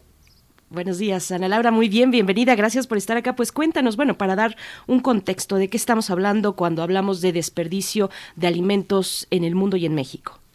Sí, mira, un tercio de todos los alimentos que se producen para consumo humano terminan en la basura, es decir, que nunca llegan a nuestras mesas. Y eh, esto es terrible porque eh, el principal motor de pérdida de biodiversidad en el mundo es la producción de nuestros alimentos. Es decir, estamos acabando con bosques, estamos acabando con selvas, con fauna animal, vegetal, eh, hongos, eh, una serie, toda la biodiversidad para producir nuestros alimentos. Y esos alimentos no están llegando a nuestras mesas. Entonces, está produciendo un efecto negativo en cadena al acabar con la biodiversidad y después al desperdiciar todo este alimento que además produce gases de efecto invernadero, uno de ellos que es de los más nocivos que es el metano. Esta, esta, esta, ¿dónde empieza la, dónde empieza el despilfarro? ¿Hay un, hay un despilfarro, una falta de aprovechamiento o, una, una cuestión de, estructural que organiza el mercado de tal manera en la que se sabe con anticipación cuánto se va a perder? Sí, mira, eh, de hecho eh, es muy reciente cómo se empezó, digamos, a conceptualizar eh, qué es lo que estaba pasando. Es en 2011 cuando la FAO distingue entre pérdida y desperdicio de alimento. Pérdida es todo lo que sucede desde que se empiezan a producir los alimentos en el campo hasta que llegan con el minorista. Y desperdicio es todo aquello que se produce cuando llega al minorista al consumidor final. Entonces, como bien dices, hay una serie de, de factores que inciden, por ejemplo, en la pérdida. Eh, la mala, el mal almacenamiento, la transportación, eh, etcétera. Y por ejemplo en el desperdicio tenemos factores como la estética, ¿no? Hay una estética de mercado eh, que origina también que se genere este desperdicio y también en nuestras casas pues dan de factores como el sobreconsumo, la abundancia produce desperdicio o que hemos perdido habilidades en la cocina y eso hace que no tengamos todas las herramientas para aprovechar al máximo eh, los ingredientes. Digamos que es un problema eh, muy complejo, pero este proyecto está destinado a generar conciencia ya en el consumidor, digamos, en las casas. Eh, Ana Laura de la Torre, bueno, esta cuestión de el cambio en la percepción estética de los alimentos, que es uno de los eh, de los ejes que guían esta campaña Dale Chamba. Yo ya he visto por ahí algunas infografías, alguna, eh, no estoy tan segura, yo creo que sí es de, la campaña de ustedes, la he visto ya por ahí. Eh, me ha generado pues mm, curiosidad de entrada. Cuéntanos un poco de qué se trata esta cuestión, la percepción estética de los alimentos y cómo mm, contribuye al desperdicio de los mismos. Sí, mira, eh, eh, digamos que hay una estética o una, una apariencia que deben de tener los, eh, los ingredientes, nuestros alimentos en los anaqueles, es decir, que la manzana sea perfecta, que el plátano sea perfecto, el jitomate, etcétera. Entonces nosotros, digamos, esto sobre todo se empezó a dar desde mediados del siglo XX cuando se empezó a generar y reproducir esta estética perfecta de los alimentos de tal manera que ahora si nosotros vemos un ingrediente con una manchita, con una arruguita, con una forma que no es la que vemos en ese anaquel, eh, pues literal, digámoslo de una manera así como lo discriminamos y no lo compramos y pensamos que eh, debe, debe terminar en la basura. Entonces, la idea de esta campaña justamente es cambiar la percepción, o sea, si nosotros vemos un plátano un poco más oscurito, pues no significa que esté listo para ir a la basura, significa que lo podemos aprovechar a lo mejor para hacer un pastel. O si vemos una zanahoria que ya está muy oscura, pues no significa que esté lista para la basura, sino que ha perdido eh, humedad y que le la tenemos que rehidratar y que de esa manera la podemos aprovechar. no Entonces se, se trata como de eh, cambiar eh, toda esta cuestión de que las eh, la naturaleza no es perfecta, la naturaleza no es igual, ninguno de nosotros somos perfectos, ninguno de nosotros eh, estamos producidos eh, en serie y lo mismo sucede con los alimentos. Entonces tenemos que comprender eso y saber que los alimentos se pueden aprovechar aun cuando no tengan esa imagen de anaquel que ya tenemos tan grabada en nuestras mentes. Sí, es que es toda una, toda una, toda una visión, ¿no? Identificado este la pobreza con la descomposición, la pobreza con la deformidad. Uno ve los supers, digamos, hay este, no sé, hay super, supermercados de, de, de, muy alto nivel socioeconómico, en el que incluso las frutas están eh, redondeadas, brillosas, con sustancias que, que no son nada, nada sanas, ¿no? Que son sustancias que le, le dan brillo, le permiten cierta consistencia, pero que a la hora de que uno las este, quebrar esa capa de grasa es algo eh, difícil. ¿Cómo, cómo, eh, por, dónde, ¿Por dónde empezar? Este, uno ve quien visita Central de Abastos, el mercado de la Merced, los mercados, mercados incluso que no son muy, muy favorecidos económicamente, de, ciudad, de partes de la ciudad complicadas como Gustavo Amadero, por ejemplo, Azcapotzalco, hay mercados que son muy muy pobres, todo está todo está deshidratado, ¿no? ¿Cómo cómo hacerlo? ¿Cómo cómo por dónde por dónde empezamos? Eh, pues mira, este proyecto justamente lo que quiere empezar es como en los jóvenes, ¿no? Que traten de cambiar esa percepción, eh, que tienen que identificar dónde están los factores del desperdicio en un hogar, ¿no? Y esto tiene que ver con desde la planeación, tiene que ver con el almacenamiento, tiene que ver con la preparación una vez después de que preparamos y quedó algo, cómo lo almacenamos, qué hacemos con esto, cómo lo volvemos eh, a, preparar, ¿no? Y debe ser como una nueva mirada a, nuestros hábitos, a nuestras costumbres. Eh, evidentemente lo que dices es, eh, no en todos los hogares se desperdicia de la misma manera. Un principio del desperdicio es la abundancia. la abundancia produce desperdicio. Sin embargo, también tenemos que eh, por ejemplo, eh, se pensaba antes en los países de alto ingreso eh, el problema de la pérdida y del desperdicio estaba más enfocado en el desperdicio y que ahí casi no había pérdidas porque había toda una serie de mecanismos, digamos, institucionales y de prácticas que evitaban esto. Un reporte de WWF demostró que esto no es cierto, que eh, también en los países del primer mundo hay muchísima pérdida. Y lo mismo sucede con el desperdicio se pensaba que en los países de ingresos medianos y más bajos no había desperdicio.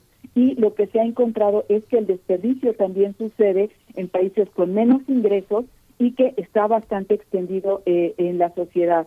Entonces, esto tiene que ver con eh, pues darnos cuenta dónde estamos cometiendo este error, eh, entender cuál es el problema del desperdicio, cómo después se nos revierte en términos ambientales, en términos de pérdida de biodiversidad, en términos de generación de gases de efecto invernadero. Y este proyecto está enfocado justamente, en principio, que los jóvenes entiendan eh, a partir de un problema específico que es el desperdicio de alimentos, los grandes retos ambientales que enfrentamos. Y a partir de esta, eh, de esta comprensión, ellos también empiecen no solo a hacer conciencia del problema, sino que empiecen a reflexionar cuál es su conexión con la naturaleza, eh, cuáles son las emociones positivas o negativas, eh, cuáles son las normas sociales, o sea, es decir, está en México penado, digamos, con reglas que se deben de seguir el desperdicio, sí o no, qué tenemos que hacer como sociedad para lograr que esto se haga, cuáles son las normas subjetivas, es decir, hay una presión social percibida para evitar el desperdicio y lo que hemos encontrado es que no, no lo está. Por, por alguna razón hemos naturalizado como sociedad el desperdicio.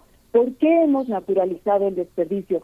Es una de las cosas que estamos abordando en el curso que les estamos dando a estos eh, estudiantes y cómo podemos revertir estas tendencias. Eh, afectan los, los valores morales, los valores éticos, afectan los, los eh, valores religiosos, que, cuáles son nuestras motivaciones para desperdiciar y para evitar el desperdicio. Es, es, un, es un reto muy complejo, pero por algún lado tenemos que empezar y es justamente lo que este proyecto busca.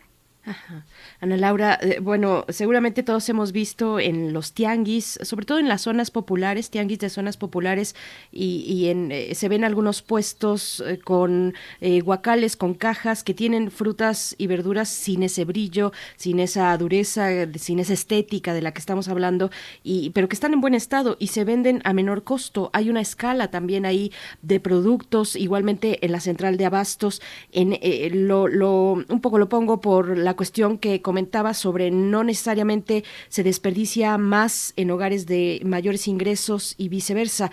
Eh, esto, esto es así. Cuéntanos un poco para entender cuáles son las prácticas en las que estamos pues incurriendo, tal vez sin saber, eh, en una vida como esta, una vida acelerada en las ciudades, uno a veces planea su menú en casa, pero por alguna circunstancia pues hay que comer a veces fuera y ya no nos hicimos eh, ese, ya no preparamos ese menú que teníamos programado desde el principio de semana. ¿Cómo es esto? ¿Cómo son estas prácticas, Ana Laura? Sí, mira, nada más un poco retomando lo que tú decías, eh, hay, hay muchos chefs de, de gran renombre como Ricardo Muñoz Zurita, siempre dice que la gente cree que la gente, que los quienes consumen en mercados de segunda están consumiendo de menor calidad y lo que dice es que a veces quienes consumen en estos mercados de, de segunda están o que se llaman de segunda están consumiendo mejor calidad porque hay productos que a lo mejor hasta tienen mayores propiedades nutritivas cuando se les ve sin esta eh, estética de, del supermercado, ¿no? Eso un poco para para pues, subrayar el hecho de no juzgar eh, los ingredientes por su apariencia. Y por otro lado, pues eh, tenemos que poner una lupa en nuestros hábitos de consumo en, y, de, y de operar. En principio, la pérdida de habilidades, lo que tú habías dicho. Hemos perdido las quienes nos dedicamos, por ejemplo, o quienes está sobre quienes está concentrada eh, todo lo que tiene que ver con los con la preparación de, alimentos, eh, hemos perdido habilidades. Es decir, mi mamá tenía muchas más habilidades o tiene más habilidades que yo en la cocina y ella tiene a su vez menos habilidades de las que tenía su madre. Esto se debe a que las mujeres hemos ingresado paulatinamente al mercado de trabajo y ya no estamos eh, tan habilitadas, digamos, en, en, en la cocina, ¿no? También esta vida acelerada, el uso de ingredientes como más congelados, enlatados, eso también hace que eh, eh, hayamos perdido habilidades. Eso entonces ese es un factor en el que tenemos que retomar conciencia, o sea, ¿cómo puedo yo hacer, eh, y ya no es nada más una cuestión de género, sino hombres y mujeres, cómo pueden hacer para aprovechar mejor sus alimentos? ¿Qué habilidades tienen que tener para, para, para esto? Y después tiene que ver con la planeación. Estamos haciendo listas, no estamos haciendo listas, estamos comprando cuando todavía tenemos eh, en nuestro nuestro refrigerador un, ingrediente, cómo estamos almacenando. Uno de los factores que producen el desperdicio es como dejar almacenados eh, sin, sin fechas, sin tener conciencia de cuándo se compraron los ingredientes. Entonces, un principio básico para evitar el desperdicio es sale primero del refrigerador lo que primero ingresó. Son pequeñas tácticas que tenemos que ir operando. Hay una otra técnica que utilizamos mucho en, en WLF, que es un principio de si un tercio de la comida se desperdicia, entonces cocina un tercio, compra un tercio menos, ¿no? Pon en un plato un tercio menos, porque también una de las cosas que han sucedido es esta cuestión de llenar los platos eh, y al final las personas no nos terminamos comiendo esto, ¿no? Es algo que también se tiene que empezar a, a, ver reflejado, por ejemplo, en los restaurantes, ¿no? Eh, si le sirven a los niños de cinco años unos platillos con cinco hot cakes, ¿cuándo se va a comer un niño cinco hot cakes? Eso está eh, nutritivamente está, está mal. Entonces tenemos que empezar a ver todas estas prácticas con lupas y la campaña Dale Chamba justamente lo que hace es eh, impulsar estas pequeñas prácticas, estas pequeñas acciones en las que inmediatamente vemos el resultado, ¿no?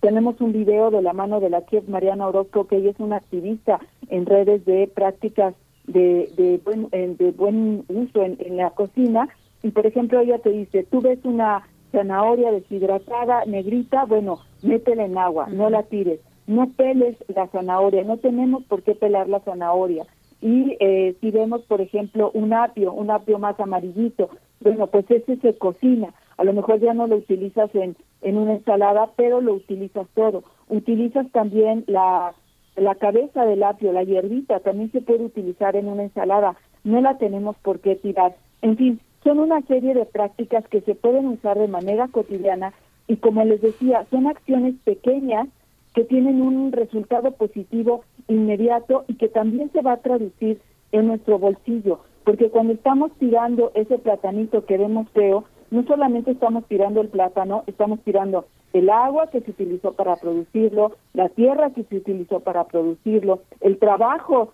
de nuestros campesinos y el dinero que salió de nuestros bolsillos para consumirlo. Hay, hay, hay, aspectos, uh, Laura, que son, que son también muy importantes. Yo creo que, y es algo que generalmente no se evalúa. Hace poco la, la, la revista del consumidor, Profeco, elaboró una, una guía muy interesante de refrigeradores. También los refrigeradores son muy importantes. Digamos, pensemos que un refrigerador, digamos, en oferta puede costar hasta 4 mil pesos, pero hay, hay refrigeradores de 35 o 40 mil pesos y la capacidad que tienen, el nivel de enfriamiento generalizado, el tamaño del congelador el gasto de electricidad este implica mucho en la conservación de alimentos no si tú metes unas hojas de espinaca abajo y una y una caja de jamón de pechuga de pavo arriba y, y, enfrían igual pues digamos ya ya se amoló la cosa porque si tú tienes un súper para cinco días y calculas que la, la capacidad de enfriamiento este es inferior a la de los vegetales que están en el supermercado pues en tres días ya tu, compra se, se, se, fue a, se, fue a, se fue a la basura. ¿Cómo entender también esa parte? También yo estaba, yo estaba revisando así muy rápidamente, así como abuela pluma, este, los refrigeradores que venden en las tiendas que dan crédito así hasta 50 meses este, con sus comisiones altísimas, ¿no? No sé, el ejemplo más obvio de esta, de esta voracidad es Electra. ¿no? Electra vende refrigeradores que terminan costando tres veces más cuando son a crédito y muchas familias solo pueden hacer eso, conservar los alimentos comprando un refrigerador con muchísimos esfuerzos y manteniendo este, una, un, modo de vida que termina siendo más caro que el que, el que viven. ¿Cómo, ¿Cómo entender también esta parte con los electrodomésticos? Pues sí, mira, eso es fundamental, es una de las cuestiones que eh, tiene que haber mayor conciencia eh, como consumidor. En principio, pues informarse, ¿no? De, lo que estamos comprando y de que lo barato a veces puede salir caro. Eh, como tú dices, a veces no todos los bolsillos pueden desembolsar lo que cuestan estos refrigeradores de muy muy alta tecnología y que aparte pues son ahorradores de energía y te hacen que consumas muchos menos electricidad porque el refrigerador es uno de los aparatos eh, que más energía consume en los hogares. Entonces, aquí se trata de, una cuestión de que haya una, eh, pues, literal, campañas de concientización, que, que estas instituciones como el, eh, la Procuraduría del Consumidor, pues, alerten a la ciudadanía eh, cuál es el, el, el mejor eh, refrigerador que, que pueden consumir y sobre todo también que nosotros en nuestra casa digamos, podamos ir generando estrategias para que los ingredientes eh, nos duren más. Por ejemplo, la cebolla, la cebolla dura más fuera del refrigerador que dentro del refrigerador y tenemos ya como costumbre meterla adentro del, del refrigerador o hay, por ejemplo, quien consume jengibre. Entonces, una manera de conservarlo también es metiéndolo dentro del refrigerador, pero en un envase en agua. Entonces, digamos que tenemos que ir recuperando todas estas estrategias, digamos, si eh, el refrigerador, el consumo del refrigerador es lo más complicado, pues vayamos a lo mejor por lo más simple. Esas pequeñas estrategias que podemos hacer para que nuestros ingredientes utilicen, eh, eh sirvan eh, más tiempo, ¿no? Y ahí pues es un trabajo conjunto, ¿no? De tanto de, de madres como de como de hijos. los hijos también en México una de las cosas es que eh, que es como muy diferente a los países anglosajones, es que los universitarios aún viven en las casas eh, paternas o maternas.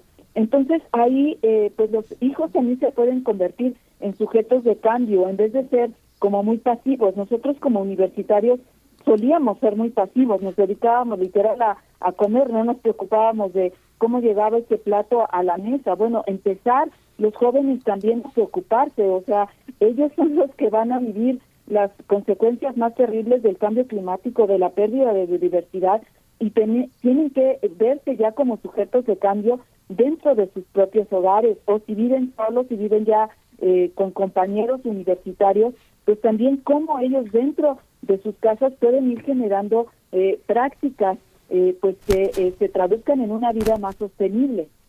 Así es, estrategias en familia, estrategias con las personas con las que estamos eh, compartiendo el, hogar, no necesariamente familias. ¿Cómo, eh, dónde, dónde podemos seguir esta campaña? ¿Dónde informarnos? Ana Laura de la Torre, eh, hay ya varios videos, por ejemplo, en YouTube, hay infografías, no necesariamente de ustedes, y uno puede justo por eso ser escéptico porque hay información, pero no sabemos bien de dónde viene esa información, cuál es la fuente de la que se, en la que se basa esa información, pero sí hay maneras de saber cómo almacenar los alimentos de una manera, de una forma, eh, pues un consumo más, más inteligente. Hay que poner ciertos alimentos que se oxidan más rápido, alejarlos de otros, por ejemplo, eh, la temperatura del refrigerador que ya mencionaba Miguel Ángel Quemain, en fin, cómo, cómo acercarnos a estas, eh, pues a esta información para generar nuestras propias estrategias donde todos y todas tenemos, tenemos, tenemos una parte de ese trabajo, no solamente las personas que generalmente son mujeres que cocinan en casa.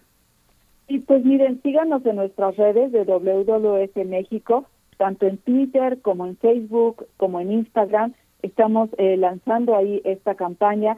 También en eh, seguir a Mariana Orozco, que ella está en Twitter como arroba Mariana OE con mayúscula. Y ella también está compartiendo todos estos eh, estos consejos, estas todos los, los videos con los que nos apoyó, también en WWF eh, vamos a tener en una en nuestra página web un recetario en donde vienen eh, todas estas algunos consejos cómo aprovechar, por ejemplo, un pepino que ya se nos está haciendo viejito, cómo podemos hacer un pesto muy rico, muy sencillo eh, con todos estos productos. Entonces síganos en nuestra página web WWF México, en nuestras redes sociales y ahí van a encontrar eh, todos estos eh, consejos y todas estas eh, estrategias que podemos seguir y también pues ir tomando conciencia, ¿no? hay algo que es muy terrible. El, el tema del desperdicio de alimentos no se ve, digamos, no se le ve con la gravedad, no se le condena con la gravedad que deberíamos y ese es un principio para poder generar estas este, estrategias de cambio. Si nosotros no lo vemos como una cosa que está mal hecha, si no empezamos como sociedad a condenar, a decir esto no está bien, tenemos que cambiar, tampoco podemos eh, solucionar eh, el problema porque está normalizado, está naturalizado el desperdiciar. Entonces también esa es una cosa por la que tenemos que empezar como, eh, como ciudadanos y también como consumidores.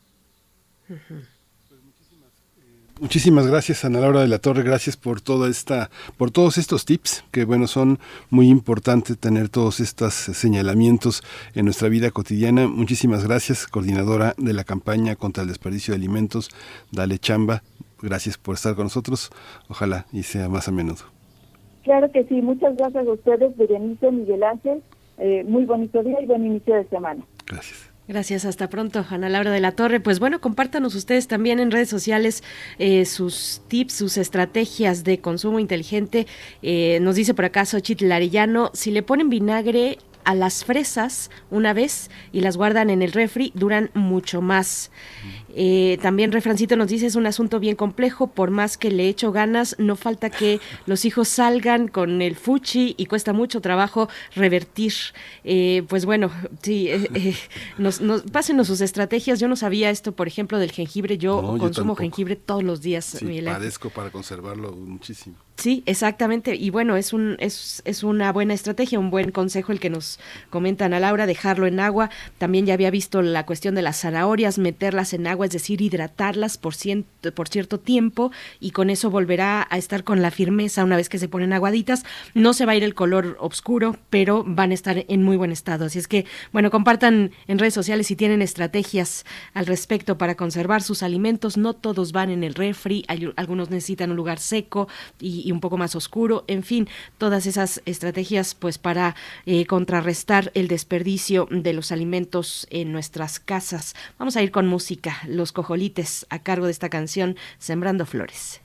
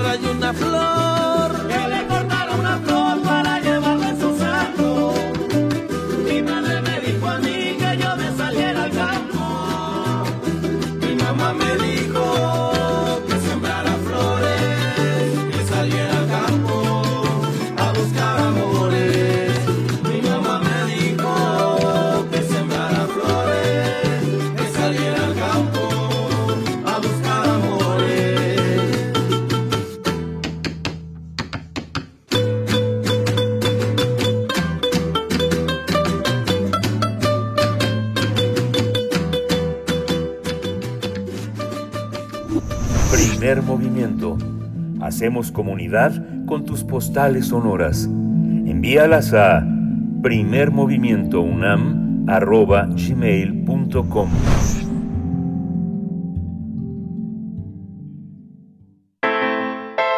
Nota Internacional.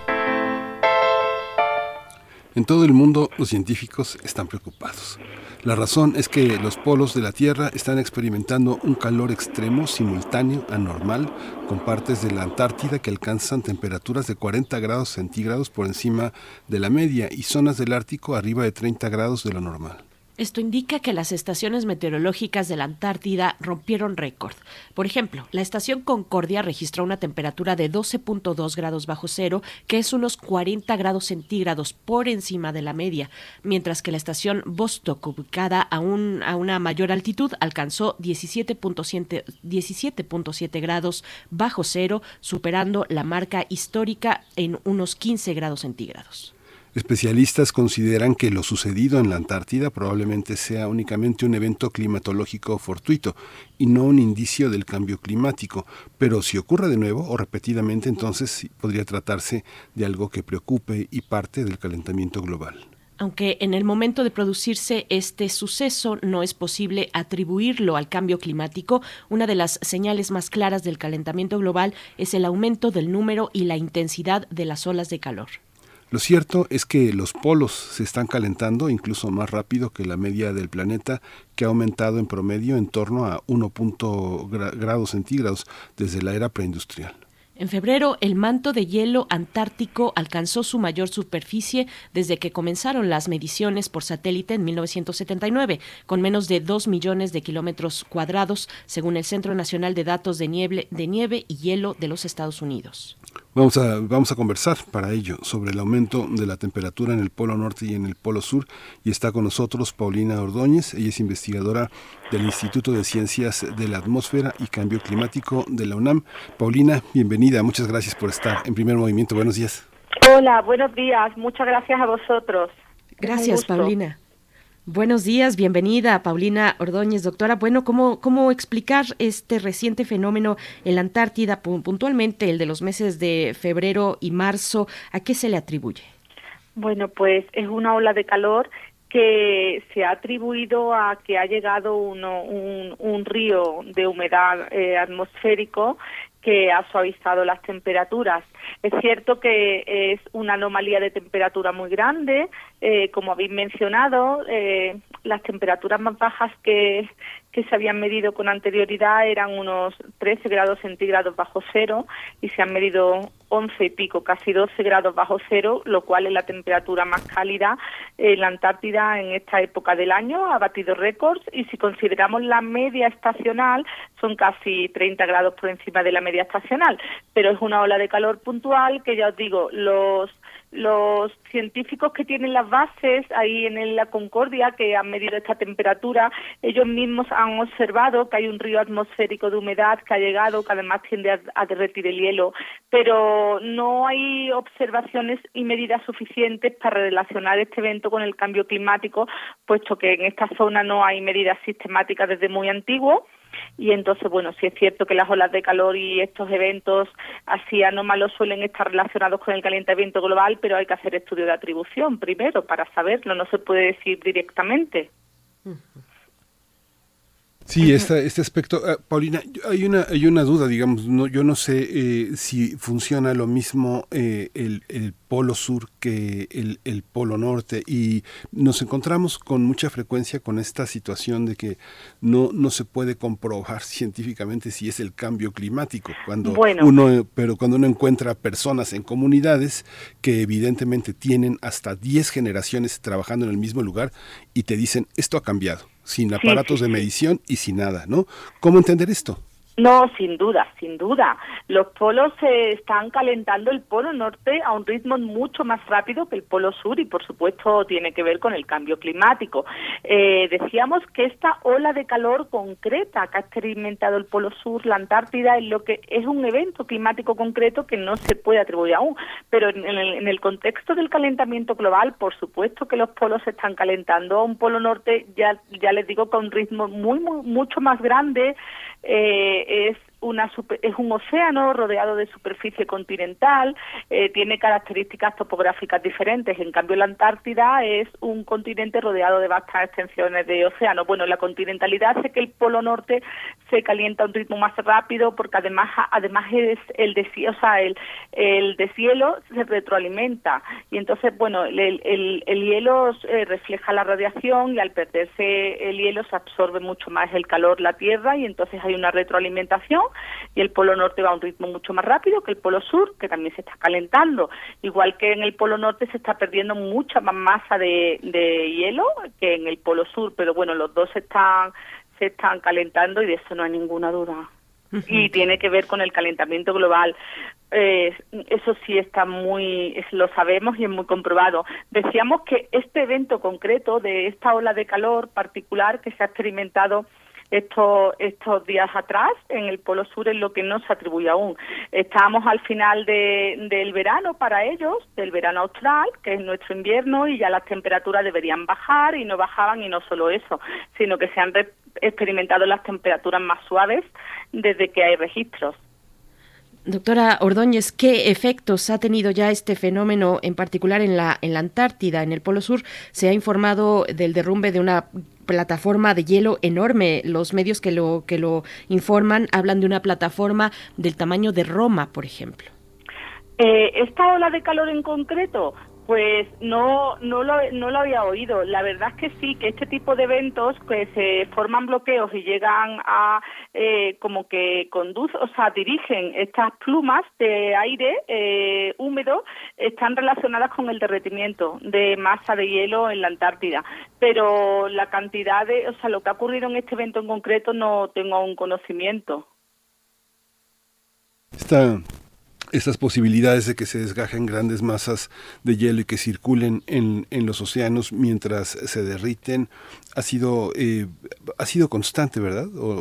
sí, bueno, también era una pregunta que durante mucho tiempo nos ha tenido a los científicos. Bueno, yo no me dedico a este aspecto concreto de la, criosfera, pero mm, sí al calentamiento global y eh, eh, es verdad que en el Polo Sur la, se han experimentado muchos cambios de distribución de la masa de hielo, pero no se ha perdido tanta cantidad de hielo en sí. Sí se está perdiendo, pero no a un ritmo. O sea, lo del Polo Norte es algo eh, inaudito. En cambio, en el Polo Sur, durante muchos años, durante las últimas décadas casi, los científicos han estado preguntando por qué no se pierde tanta masa de hielo como debería.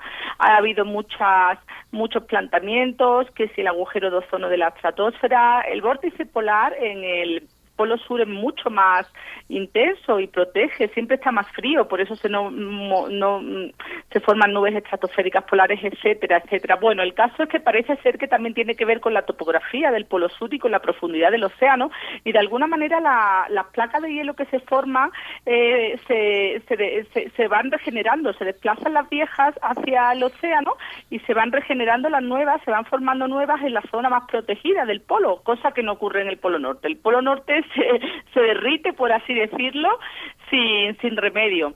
Pero sí, era, es una pregunta que durante mucho tiempo los científicos están viendo ahí por qué en el Polo Sur no desaparece tanto hielo, no se derrite tanto el hielo.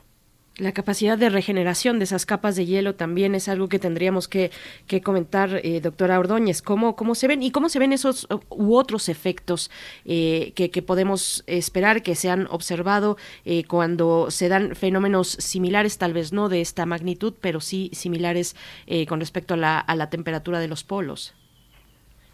Eh, no entendí la pregunta, perdóname. A ver. Sí, no, no, no no, le, pido que nos dé, que nos comparta algunos otros efectos de este tipo de fenómenos que sí podemos esperar. Este nos comenta que este derrumbe de la plataforma hielo eh, muy grande al, al, al, al, sur del planeta no lo tiene usted identificado, pero ¿qué otros efectos sí podemos esperar con, con fenómenos como este? No, bueno, con fenómenos como las de calor, eh, si eh, hay que ver, lo que pasa que no tenemos todavía los registros, pero hay que ver si son cada vez más frecuentes, lo cual es, o sea, si hay registros me refiero no no sistemáticamente observado desde tan antiguo en la Antártida, pero si son cada vez más recientes, por supuesto que pueden que empiecen a, a, a derretir el hielo de la Antártida también y se llegue a un ritmo como el que está como el que hay en el Ártico y con las consecuencias para la subida del nivel del mar y para el cambio en todos los ecosistemas y las especies que ahí viven y bueno, los impactos que hay en todo el planeta que ya sabemos que son en cadena. Pero sí, puede que este tipo de eventos eh, se comenta, bueno, y es lógico que el calentamiento global cause este tipo de eventos y puede que sean cada vez más frecuentes, solo que en este caso concreto hay que seguir observando y estudiando a ver estas estas anomalías de temperatura en la Antártida, pero sí, si se dan cada vez más frecuentes, pues es, eh, es esperable que empiece a derretirse el hielo de la Antártida a un ritmo más rápido y ya sabemos que los impactos son muchísimos.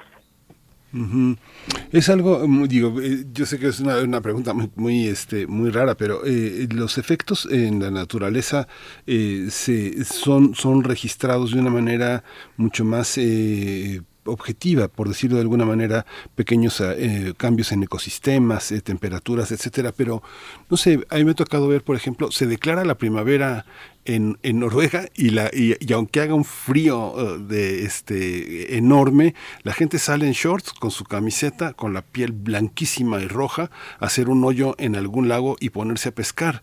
Pero hay cambios poblacionales con el hay cambios eh, eh, por ejemplo en los registros de salud por ejemplo de la gente enfriamientos eh, eh enfermedades eh, crónicas que se generen por el cambio climático. En geografías no sé pienso en Reykjavik no en, en, en, en, Groenlandia pienso en Alaska pienso en Noruega pienso en Suecia pienso en Finlandia en el norte no en todo ¿existe? el planeta hay impactos del cambio climático que ya se están dejando sentir.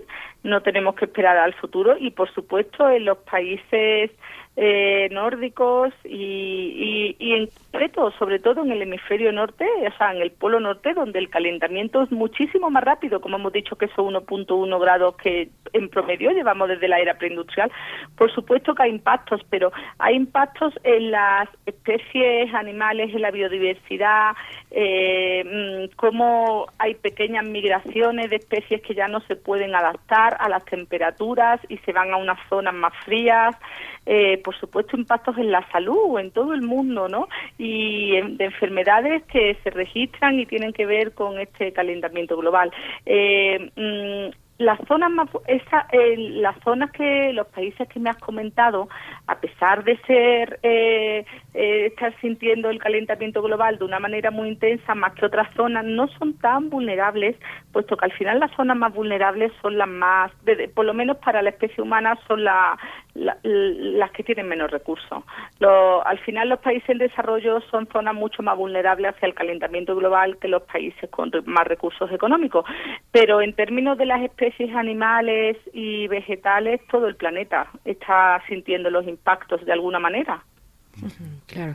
Pues, eh, doctora Paulina Ordóñez, ya nos empezamos a, despedir. Un último comentario. De pronto, acercarnos a estas noticias cuando no somos especialistas, cuando somos público eh, en general, pues eh, puede, pueden traducirse pues de maneras, pues desde muy escandalosas hasta muy espectaculares. ¿Cuál es realmente, cómo, cómo centrarnos justamente en noticias como esta? ¿Qué tipo de preocupación atrae para los, para las y los científicos? Cómo acercarnos a este tipo, con qué eh, tipo de criterio acercarnos a estas sí, es complicado porque a veces, como en este caso, que es un evento puntual, es una ola de calor y nosotros lo vemos muy exagerado porque hablamos de una normalidad de temperatura muy grande y en el Polo Sur y al final es una ola de calor, que son que dura unos días o unas semanas como máximo y desaparece, aunque tiene impactos de consecuencia. Lo que sí es cierto es que eh, sí, es, sí, sí, sí es abrumador lo que está ocurriendo y a lo mejor mejor esta anomalía en concreto la interpretamos mm, más, mm, más fuerte de lo que es y otros eventos a lo mejor pasan más desapercibidos y quizás tengan un poco más de trascendencia. Pero todo lo que está ocurriendo con el calentamiento en global, eh, global en su conjunto sí tiene trascendencia, sí es importante, sí debe de, de tenernos preocupados para actuar en consecuencia y sí es de una relevancia extraordinaria. Eso. Doctora Paulina Ordóñez, muchísimas gracias por su por, por, por, toda esta por toda esta lección. Siempre es una lección saber eh, cómo cómo este cómo funcionan los dos polos. A veces parece que funcionan de la misma manera y bueno que nos queda claro con su participación que son son cosas distintas, ¿no? El mundo es de, la de la Patagonia de la Patagonia a la Groenlandia, pues son son cosas distintas. Paulina Ordóñez, investigadora del Instituto de Ciencias de la Atmósfera y Cambio Climático de la UNAM. Muchas gracias. Gracias a vosotros. Buen día. Buen día. Hasta pronto. Gracias, doctora Paulina Ordóñez. Pues, ¿cómo ven? ¿Cómo ven ustedes? Cuéntenos, seguimos leyéndoles en redes sociales. Nos hablan mucho de la cuestión de la conservación de los alimentos, del desperdicio, de algunas prácticas. Patricia GR nos dice en Twitter, justo me hago un batido de plátano con avena, no uso lácteos por el tetrapac y la cáscara de plátano es fertilizante para mis frutos y aromáticas. Un plátano feito es producto del marketing.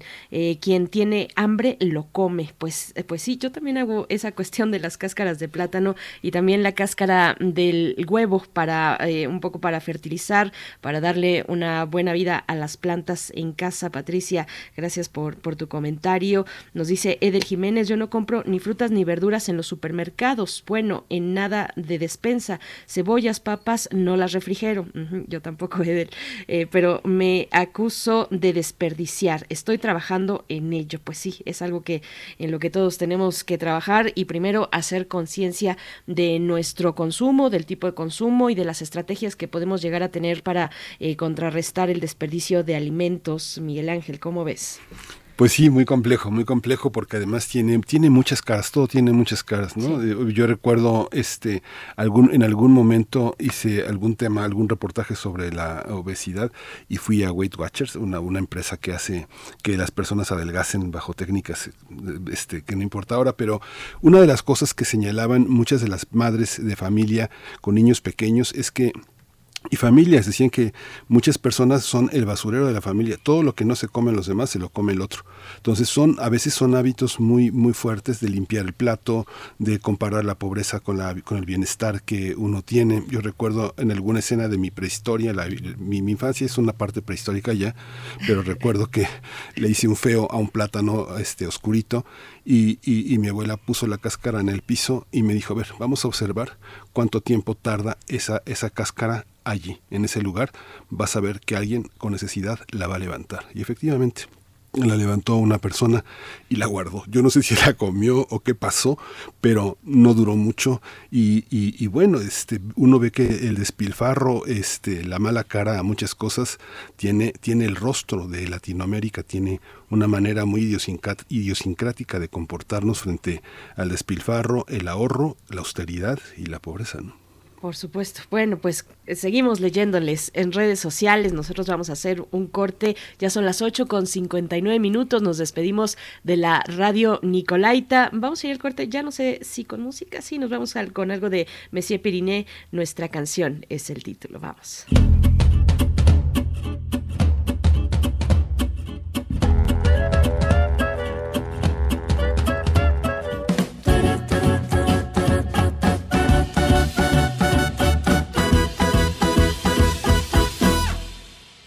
Te dije adiós, llegaste tarde para despedirnos.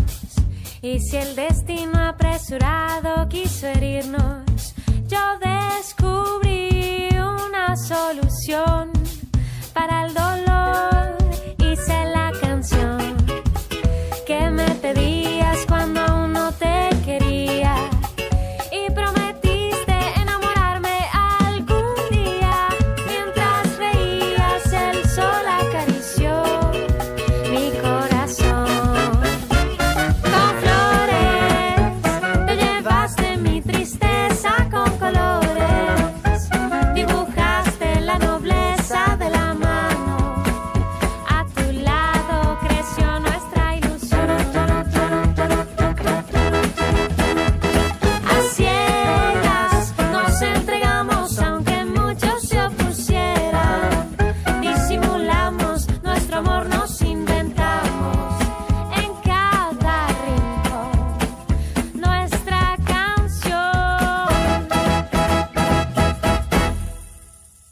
Fue el adiós suficiente para despedirnos. Y si el destino no lograba predecirlo, tú me enseñaste una solución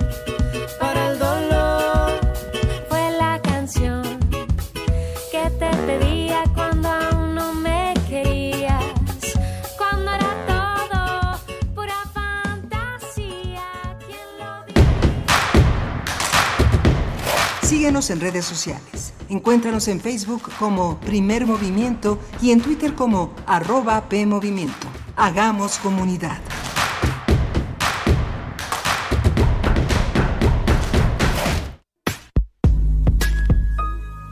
Ser trans siempre es una decisión de amor. Es ponerte a ti por delante de cualquier cosa. Es decidir sufrir, decidir ser intrépida por amor a ti misma.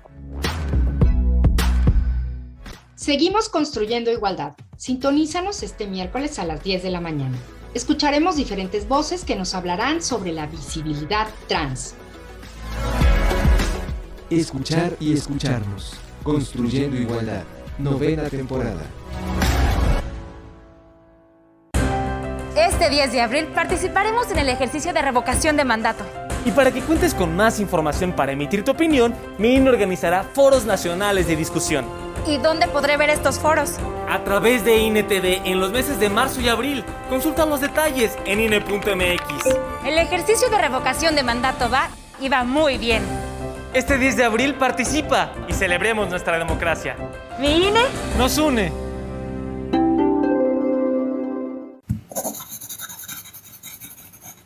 Un libro no termina con el punto final. No es solo la escritura y la corrección. Hay mucho más que un proceso creativo o un arranque de inspiración. Las palabras encierran conocimiento y cultura, pero también gustos y texturas. Los invitamos a probar los sabores y los saberes del lenguaje. Eso, todo eso es lo que saben las palabras. Saben las palabras, el amor por el lenguaje en todas sus presentaciones. Con Laura García, todos los lunes a las 18.30 horas, retransmisión sábados a las 17 horas por el 96.1 de FM y el 860 de AM. Solo por Radio UNAM. Experiencia sonora.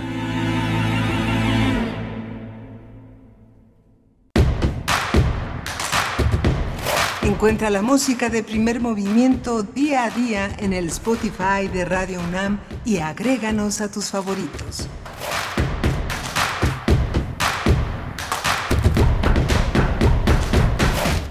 Ya son las 9 de la mañana con 4 minutos aquí en la Ciudad de México. Estamos en Adolfo Prieto 133 en la Colonia del Valle. Eh, hoy está Frida Saldívar en la producción ejecutiva, Violeta Berber en asistencia de producción y estamos aquí en primer movimiento, Berenice Camacho en la conducción de, este, de esta emisión. Buenos días, Berenice. Buenos días, Miguel Ángel Quemain. Buenos días a la audiencia de primer movimiento, llegando a la tercera hora, 9 con 4 minutos. Pues sí, un poco con la alergia encima, tengo que decir, espero que no se note demasiado, pero sí me ha traído pues en jaque esta, esta mañana, pero con mucho gusto estar con ustedes. Eh, tendremos en adelante la poesía necesaria en unos momentos, la mesa del día también, pues para hablar de un tema pues muy, muy fuerte, muy doloroso también eh, en, en, en nuestro país, la crisis forense en México y la propuesta para la creación del Centro Nacional de Identificación Humana. Vamos a compartir este tema a través eh, del análisis de la doctora Zoraida García Castillo, coordinadora de la licenciatura en Ciencia Forense de la Facultad de Medicina de la UNAM. Así es que, bueno, una mesa del día eh, muy, muy importante para lo que tiene que ver con la justicia también, eh, la identificación de personas, de los de restos humanos en nuestro país que sigue siendo, sigue cuesta arriba, sigue un rezago forense muy importante en México y así lo ha dicho el eh, subsecretario de Derechos Humanos, Migración y Población, eh, Alejandro Encinas, en, en, días recientes, pues no, no logramos abatir esta situación, Miguel Ángel. Sí, es algo, es algo este, muy, muy, muy, muy complejo y bueno, hay una, hay una serie eh, de, se ha convertido pues en toda una cuestión totalmente politizada, pero con un trasfondo social pues inevitable, Berenice. Por supuesto. Y bueno, tendremos también hacia el cierre la participación de la doctora Clementina Equigua, bióloga y doctora en ciencias por la Facultad de Ciencias de la UNAM. También tiene eh, un programa aquí en Radio UNAM y nos estará hablando acerca de una historia del café, el café de nuestras mañanas. Vamos a ver de qué se trata si se quedan hacia el final de primer movimiento. Les invitamos a seguir participando en redes sociales. Cuéntenos de sus estrategias para eh, pues no desperdiciar alimentos para aprovechar eh, los alimentos que consumimos todos los días. Yo, por ejemplo, hago, no sé si esté bien, no sé cómo, en realidad no sé cómo le caiga al organismo reutilizar la cáscara de las papas y freírlas un poquito con algún aerosol, con muy poquito aceite, y yo lo hago en aerosol, y las frío un poquito después eh, para empezar la comida o como también alguna eh, pues botana, les pongo un poquito de sal, un poquito de salsita y con eso quedan deliciosas y no se desperdician, Miguel Ángel, ¿cómo ves? Sí, qué delicia, sí, bueno, es que muchas, depende cómo haga uno, uno las papas, la, la cáscara, el tegumento de la de la papa tiene muchísimas propiedades este, oxigenantes, este, antioxidantes, eh, minerales, sí es de una gran de una de una gran calidad. Mucha gente las pela y la y lo desecha pero realmente también tiene por propiedades fertilizantes de protección de este de producción de gran cantidad de nitrógeno para las plantas que lo requieren. Sí es, son es que uno ignora muchísimas cosas. Nosotros tenemos en Radio UNAM eh, este pequeño eh, cápsulas de la herbolaria mexicana, el diccionario de la herbolaria mexicana, que siempre es una, una delicia escucharlo, es de estas producciones que tienen esa, ese viso de permanencia entre nosotros. Puede, puede acudir a muchas de estas eh, cápsulas en el podcast que van a, van, a, van a darle verdaderamente muchísimas sorpresas porque hay muchísimas plantas de nuestra herbolaria, de las más ricas del mundo, tal vez un gradito, dicen los de un gradito a menos que la de China, pero es de las más grandes del planeta, es la segunda más grande del planeta. Bueno, pues eh, está ahí esa recomendación. Nosotros vamos a ir ya con la poesía necesaria. Primer movimiento. Hacemos comunidad con tus postales sonoras. Envíalas a primermovimientounam.gmail.com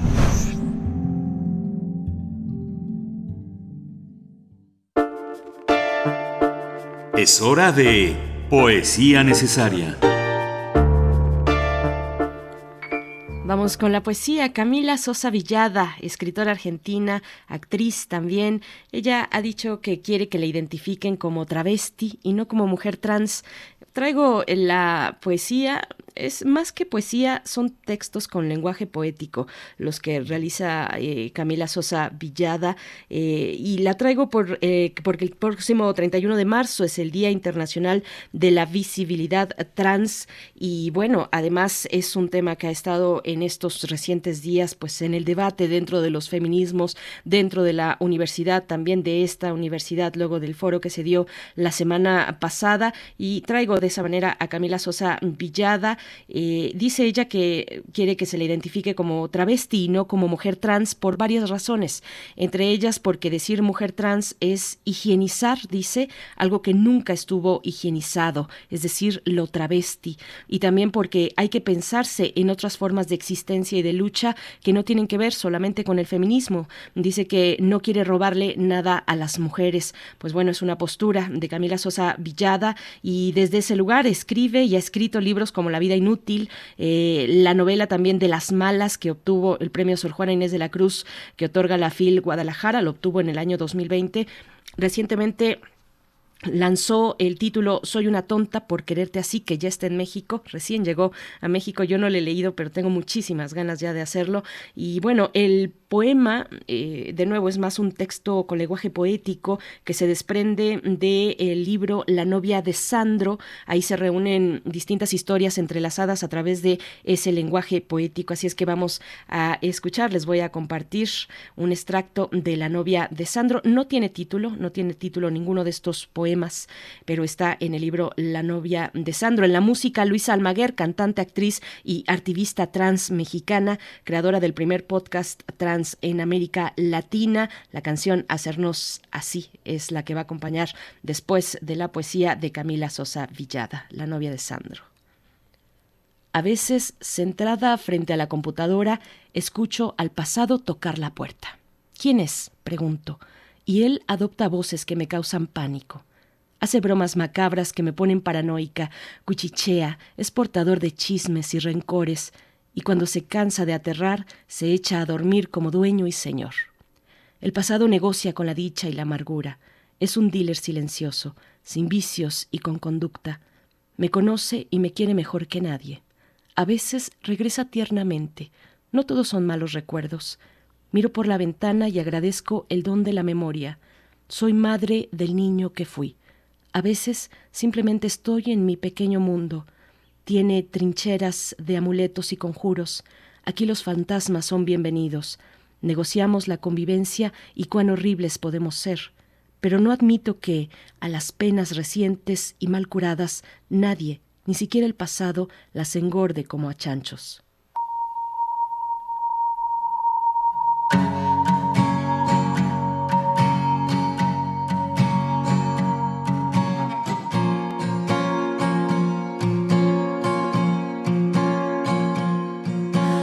Cuerpo en resistencia, en tus ojos la tristeza.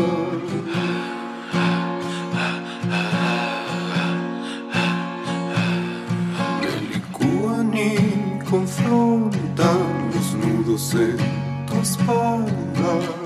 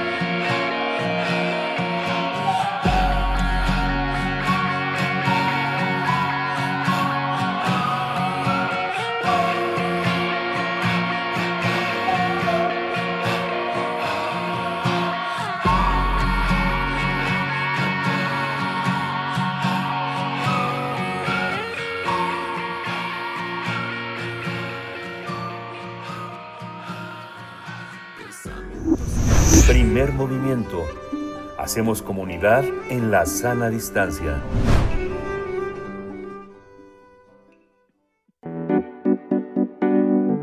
La mesa del día.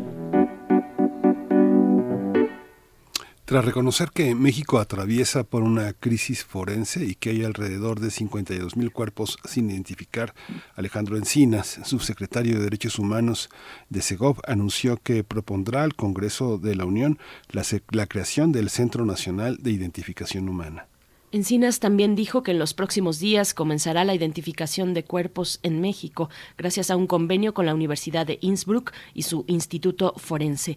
Explicó que el objetivo es desarrollar capacidades de identificación humana partiendo de muestras complejas, aprovechando la capacidad instalada de análisis genético y el personal calificado del Instituto Nacional de Medicina Genómica.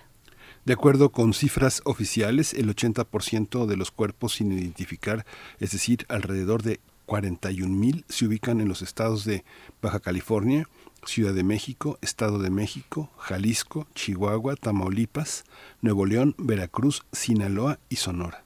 Tendremos un análisis acerca de la crisis que eh, atraviesa México en materia forense y la propuesta para la creación de un Centro Nacional para la Identificación Humana. Nos acompaña a través de la línea con este propósito Zoraida García Castillo, coordinadora de la licenciatura en Ciencia Forense en la Facultad de Medicina de la UNAM. Zoraida García, gracias por estar aquí. Bienvenida a Primer Movimiento. Buenos días. Muchas gracias. Eh, buenos días, Berenice. Buenos días, Miguel Ángel. Con mucho gusto de estar con ustedes. Les comparto que yo los escucho todos los días, así que estoy feliz de estar aquí. muchas gracias, eh, doctora, muchas gracias. Es muy gentil y gracias por su confianza. Es esta, esta intención que a todas luces es necesaria y positiva de parte del gobierno federal, lo único que hace eh, de poner de muestra es que toda, todo, todo el tiempo se le ha dado un apoyo ínfimo, minoritario, a toda esta posibilidad que tiene la ciencia mexicana y que tenemos eh, este, científicos de primer orden en este sentido sin ningún apoyo, sin ninguna posibilidad de que la experiencia se replique en cada uno de los estados. ¿Cómo lo observa usted, doctora? Bueno, a ver, yo no podría decir que es ni, una buena idea ni una mala idea. Digamos que es como la, la idea necesaria que ha visto el gobierno en este momento. Pero, a ver, eh, como ustedes ya relataban en la introducción, estamos en medio de una crisis forense, una crisis forense que se vino acentuando con todos, como sabemos, con todos los temas de eh, altos índices de violencia y altos índices de impunidad. Entonces, tenemos a muchísimas personas desaparecidas, muchísimas personas no localizadas, y de entre ellas hay muchos cuerpos que se encuentran, esos 52 mil cuerpos que ustedes mencionan, son cuerpos que se encuentran o en las morgues, en los enesos, o en fosas comunes de los panteones civiles. Eh, por eso es que se han podido contabilizar. Entonces, este retraso, que además es un retraso que va aumentando, eh, no, no, nos quedamos en 52, en, en todavía, pues en, en, diciembre pasado se, habrían, se hablaban de 39, ¿no? De 39 mil. Entonces, la cifra va aumentando y los servicios forenses se van viendo rebasados. El mayor escándalo que todos conocemos, pues que ocurrió hace algunos años, en los servicios forenses de Jalisco. Y no es que haya sido ínfima o que de plano no, no el gobierno no lo haya no haya atendido a los servicios forenses recordemos que cuando se creó eh, este nuevo sistema de justicia penal acusatorio que entró en vigor eh, hace muy pocos años en toda la república una de las necesidades que se dieron eso sí lo malo es que se dieron al final pues había que capacitar a los servicios forenses a darles más eh, infraestructura a atenderlos porque la prueba pericial se volvió muy, muy importante para los juicios. Entonces hubo, se volcó de pronto en la atención del gobierno para capacitarlos en el nuevo sistema y también pues para sacarlos de, de aquel rezago. Una de las cosas que ha hecho el gobierno pues es invertir en la infraestructura. Lo único malo es que los indicadores no son muy claros. No tenemos eh, muy, muy claro cuánto es lo que se ha podido eh, hacer para ayudarles. Se habla de 6.103 millones de pesos que se han invertido para fortalecer a las instituciones forenses, pero eso la verdad es que no ha sido suficiente. Eh, si les puedo comentar que tampoco tenemos los índices muy claros de cuántos peritos, con cuántos peritos contamos a nivel nacional. Uh, había algunas cifras que ya tenía el Sistema Nacional de Seguridad establecidas. Con la pandemia, eh, la verdad es que podrían, pueden ser ya uh, ser inciertas porque pues ha habido muchas bajas, ¿no? Gente que murió, nunca dejaron de estar eh, eh, trabajando, entonces puede haber su sucedido que estas cifras ya no sean tan ciertas. Pero existe, por ejemplo, el Censo Nacional de Procuración de Justicia, que en el año 2018, de acuerdo con los análisis de México Evalúa, una organización que se dedica a hacer este tipo de análisis, nos hablaba eh, de una tasa de peritos a nivel nacional de 7.29 por cada 100.000 habitantes. Es una cosa verdaderamente, como le, lo dice Miguel Ángel, eh, ínfima. En 2021 se hablaba de 8.176 peritos a nivel estatal, y el 15.7 se encuentra concentrado en la Ciudad de México.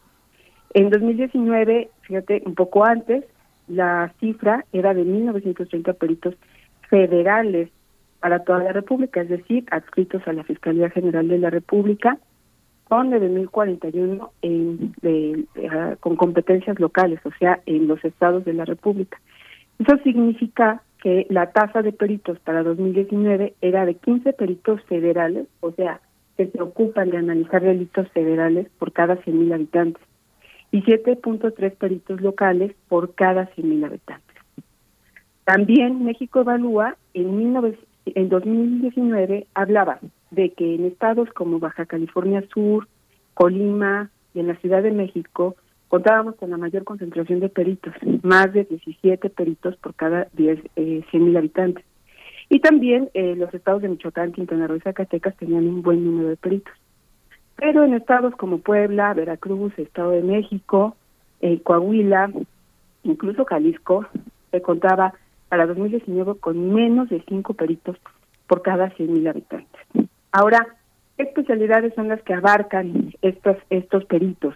De acuerdo con México Evalúa, que publicó en 2018 un documento que les denominó hallazgos, eh, de 24 fiscalías eh, fueron eh, interrogadas a través del sistema de transparencia, reportaron que 22 contaban con servicios de criminalística, 21 en genética, química, medicina forense, 10 en dactiloscopía, 8 en antropología forense y 5 en endoscopía y entomología. ¿Por qué destaco estas materias, estas áreas del conocimiento forense? Porque son, digamos que las más destacadas para identificar personas. Entonces, uh, sí, retomo la, la pregunta. Es cierto que eh, los servicios forenses oficiales se han visto rebasados, pues que no tienen suficientes números de peritos, tampoco abarcan todas las eh, materias que deberían de, estar cubiertas para poder identificar personas.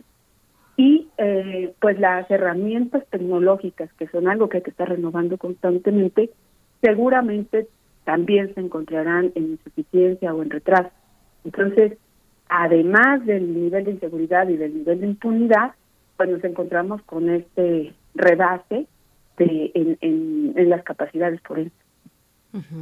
Eh, Zoraida García, bueno, a mí me gustaría mucho que nos, que nos comparta eh, de, su propia eh, experiencia como coordinadora de la licenciatura en ciencia forense en la Facultad de Medicina, cómo estamos desde ese mirador de, de, mucho privilegio para mirar esta cuestión, cómo estamos en México en términos de generar profesionales forenses, ya nos da pues una lista de, de las principales profesiones o de las más importantes para abordar la cuestión de manera integral, amplia, cómo, cómo se ve desde su experiencia pues la formación para profesionales de lo forense en México.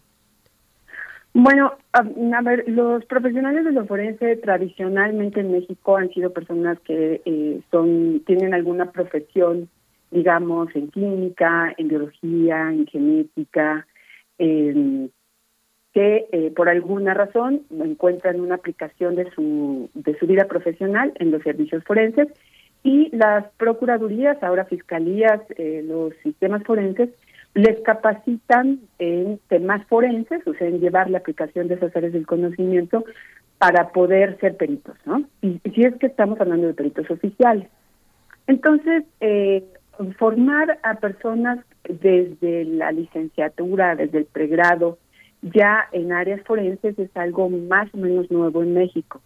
Hubo un boom, sobre todo todos lo sabrán, después de, del boom mundial del CSI, en que se crearon muchas carreras de criminalística, criminología, ciencias forenses, y también muchas escuelas privadas empezaron a ofrecer este tipo de, carreras.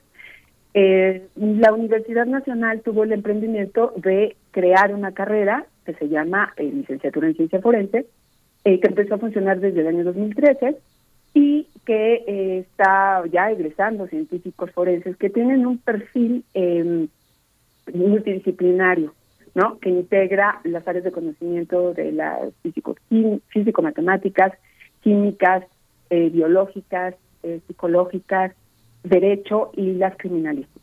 Entonces, el perfil del egresado es una persona que puede tener una aplicación de su conocimiento de forma integral para analizar eh, pues todos los elementos constitutivos del delito y poder atribuir responsabilidades penales eh, de una manera integral y, y, reunirse con equipos de trabajo que puedan hacer análisis de campo, análisis de gabinete, coadyuvar con los eh, actores jurídicos como son los defensores de oficios, los fiscales, los defensores privados, los, la propia judicatura, y en eso están también nuestros egresados están trabajando, por cierto, en temas de búsqueda de personas y de atención a víctimas. Eso es algo muy importante.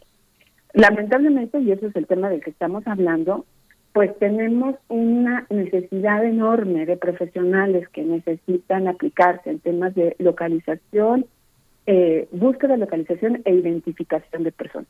¿Eso que es lo que implica? Pues no solo los emprendimientos de, búsqueda para las personas, sino que una vez que se tienen ya los cuerpos, poder hacer los análisis de identificación para saber de quién se trata, ¿no? Que eso es algo complejo y eh, en el que nuestros egresados están pudiendo emplearse. Claro que eso no es todo. Puede eh, las, las fiscalías y sobre todo todos los servicios forenses que ahora están aplicados en, en los temas de, de identificación de personas, pues se han contratado antropólogos, peritos antropólogos, biólogos, que son muy importantes, junto con la medicina forense, la genética, la odontología forense, la dactiloscopía, incluso la entomología forense, son eh, um, eh, áreas del conocimiento que si trabajan de manera multidisciplinaria pueden identificar personas, quizás incluso sin la necesidad de hacer pruebas genéticas que son como eh, la panacea o la, la, líder de las pruebas para poder identificar personas, pero bien se puede identificar a una persona con, eh, con las otras materias, ¿no? Entonces, eh, se han venido contratando a todos estos especialistas y se les viene entrenando para la aplicación forense. Pero tenemos muchísimas necesidades. Um, sobre la creación de, de este esta propuesta que se hace de un Centro Nacional de Identificación Humana, pues yo me quedo un poco desolada. Está muy bien que se haga, pero ¿qué, es lo que ha pasado? A ver, la Secretaría de Gobernación en este en este sexenio pues le ha dado impulso al tema de la búsqueda de personas y, y su identificación se creó, pues el sistema, se puso en marcha el Sistema Nacional de Búsqueda, porque ya se había creado desde el 2017 en que entró en vigor la ley correspondiente, pero digamos que ya se puso a trabajar en forma con la Comisión Nacional de Búsqueda, la creación de las comisiones nacionales este, locales de búsqueda, eh, y se crearon registros nacionales como este que es tan importante, el Registro Nacional de Personas Desaparecidas y No Localizadas, que se puede consultar en la, en la página de la Secretaría de Gobernación y tener día a día las cifras con las que se cuenta que siempre van creciendo, eh, un protocolo homologado de búsqueda eh, para de personas y también específico para menores, eh, pero ¿qué, ¿qué, está sucediendo? Yo lo que creo es que uh, hay, habría que empezar por el principio. Tenemos ya en todo el país y a nivel federal servicios forenses que operan desde hace muchos años y que necesitan un, un, un, reforzamiento muy significativo. Lo que se ha hecho es crear, por ejemplo, está ahorita ya operando un centro eh, de identificación de personas regional en, en Coahuila, en Saltillo. Y está haciendo cosas. Ya exhumaron a, 20, a, a mil cadáveres y están empezando a hacer algunas, me parece que van en 17 identificaciones y se promete que para este año empezaría a operar un centro regional en Tamaulipas y otro en San Luis Potosí. Pero digamos que es empezar de ceros. Estos centros regionales se construyen con la primera piedra, se les equipa con los primeros equipos, se, se contratan a las personas que se deban a dedicar solo a eso. Yo creo que habría que hacer también un emprendimiento conjunto, fortalecer a todos los peritos que existen en todos los sistemas eh, forenses, tanto a nivel local como a nivel nacional, para que trabajaran. Solo que ahí falta algo que es también voluntad política, ¿no? Porque para enfrentar un problema tan grave como el que tenemos de, falta de localización de personas y de identificación de personas, se necesita una coordinación de todos los niveles de gobierno y de todas las instituciones que están involucradas en esto. Y en esto sí que ha habido problemas políticos, ¿no? De, uh, no sé, eh, pues la falta de coordinación entre las fiscalías, con la Fiscalía General de la República, eh, que, que tiene ser competente, que aquí no le, tendría que intervenir. Entonces se tuvieron que crear las comisiones de búsqueda. Las comisiones de búsqueda están débiles porque no, no tienen todas las facultades para poder buscar. Entonces, to, todos esos emprendimientos de empezar de cero es lo que, desde mi punto de vista, muy personal punto de vista, pues nos, nos va entorpeciendo el poder enfrentar una crisis tan grave, ¿no? Lo que necesitamos es hacer una identificación masiva de personas no de uno en uno, que es lo que se ha podido venir haciendo, porque estamos hablando de miles, ¿no? Y lo malo es que el número crece y crece. Esto es algo que no se, no se evita, ¿no? Eh, habrán sabido ustedes que en noviembre pasado tuvimos aquí la visita del Comité contra la Desaparición Forzada de las Naciones Unidas, que vino eh, pues a, a, cerciorarse, ¿no? De qué es lo que está ocurriendo, porque pues quejas de sobre lo que sobre el gobierno mexicano y sobre todo el fenómeno de desaparición de personas, pues es muy evidente a nivel internacional, ¿no? Entonces, uh, pues enterados, tuvieron muchas reuniones, están por presentar su informe sobre esta visita, etcétera, pero hicieron una observación muy importante. Le preguntaron tanto al gobierno como a la sociedad eh, eh, civil, ¿y qué se está haciendo para prevenir? Y nadie le supo, le supo contestar, ¿no? No se está haciendo nada para prevenir que las personas sigan desapareciendo y se sigan eh, evitando que no puedan ser ni localizadas ni identificadas. Entonces, e-, ese, ese es mi punto de vista. Sí. Uf. Ahora, hay otro aspecto, doctora, que también son el tema, el tema de las eh, evidencias científicas a la hora de construir la argumentación de la prueba científica en el sistema penal acusatorio, que ha sido uno de los temas que usted ha abordado, y el tema en particular también que no solo de las instituciones, sino desde los buscadoras, las personas desde la sociedad civil que eh, están involucradas en la que piden justicia para los feminicidios que han sido cometidos. ¿Cómo, cómo funciona un sistema de estas características dentro del, dentro del sistema penal que, que tenemos eh, vigente? ¿Cómo, ¿Cómo está esa interacción? Bueno, las organizaciones de personas buscadoras son eh, quienes han sido las protagonistas, las que han hecho más, es más, las que eh, y precisamente las organizaciones no gubernamentales son las que pueden darnos cifras, ¿no? ¿no? No podemos incluso tener como muy sistematizado el acceso a las cifras de cómo vamos y de qué es lo que se está haciendo. Sobre todo las organizaciones buscadoras son las que han presionado, por ejemplo, para que eh, pues em, el Comité de Desaparición Forzada viniera a visitarnos, para que se creara el mecanismo extraordinario de identificación forense, que ya empezó a funcionar, o sea, ya está dando sus primeros pasos de organización, ese es otro tema. También eh, las que han presionado para que se creara el protocolo homologado de búsqueda, o sea, son las que están allá, la presión social de las, de las víctimas eh, indirectas, pero las, las protagonistas en el trabajo de búsqueda eh, es la que nos son las que nos han hecho avanzar, ¿no? A la, inercia eh, lenta de, de, los órganos de gobierno. Pero eh, también ha habido como ciertos conflictos aterrizándome en la pregunta concreta sobre cómo interactúan con el sistema de justicia. Pues las buscadoras, y eso es muy entendible, muy normal, desde hace muchos años, pues, en que empezaron a buscar, a salir ellas mismas al campo, eh, pues eh, empezaron a entrenarse y hacer, ejecutar trabajos de búsqueda, ¿no? Y hacer, y acabar, y a sacar restos, y a tratar de identificar si se trataba de personas o se trataba de animales o qué clase de, de cuestiones se encontraban. Entonces empezó, empezó a haber eh, un cierto conflicto con las autoridades que decían, bueno, es que nos, ya no podemos dar un cierto valor jurídico más adelante a todos esos indicios que se vayan encontrando porque hay que llevar ciertas formalidades y eso también es cierto. Cumplir con la cadena de custodia, preservar los indicios y poder eh, reunir todos los elementos de una manera formal para que después las investigaciones se puedan judicializar. Por eso fue muy necesario que se realizara un protocolo homologado de búsqueda y que se orientara a las, organizaciones buscadoras de qué es lo que podían hacer y cómo trabajar, de, eh, coadyuvar autoridades con la sociedad civil para la búsqueda de personas. Esto más o menos se ha venido logrando.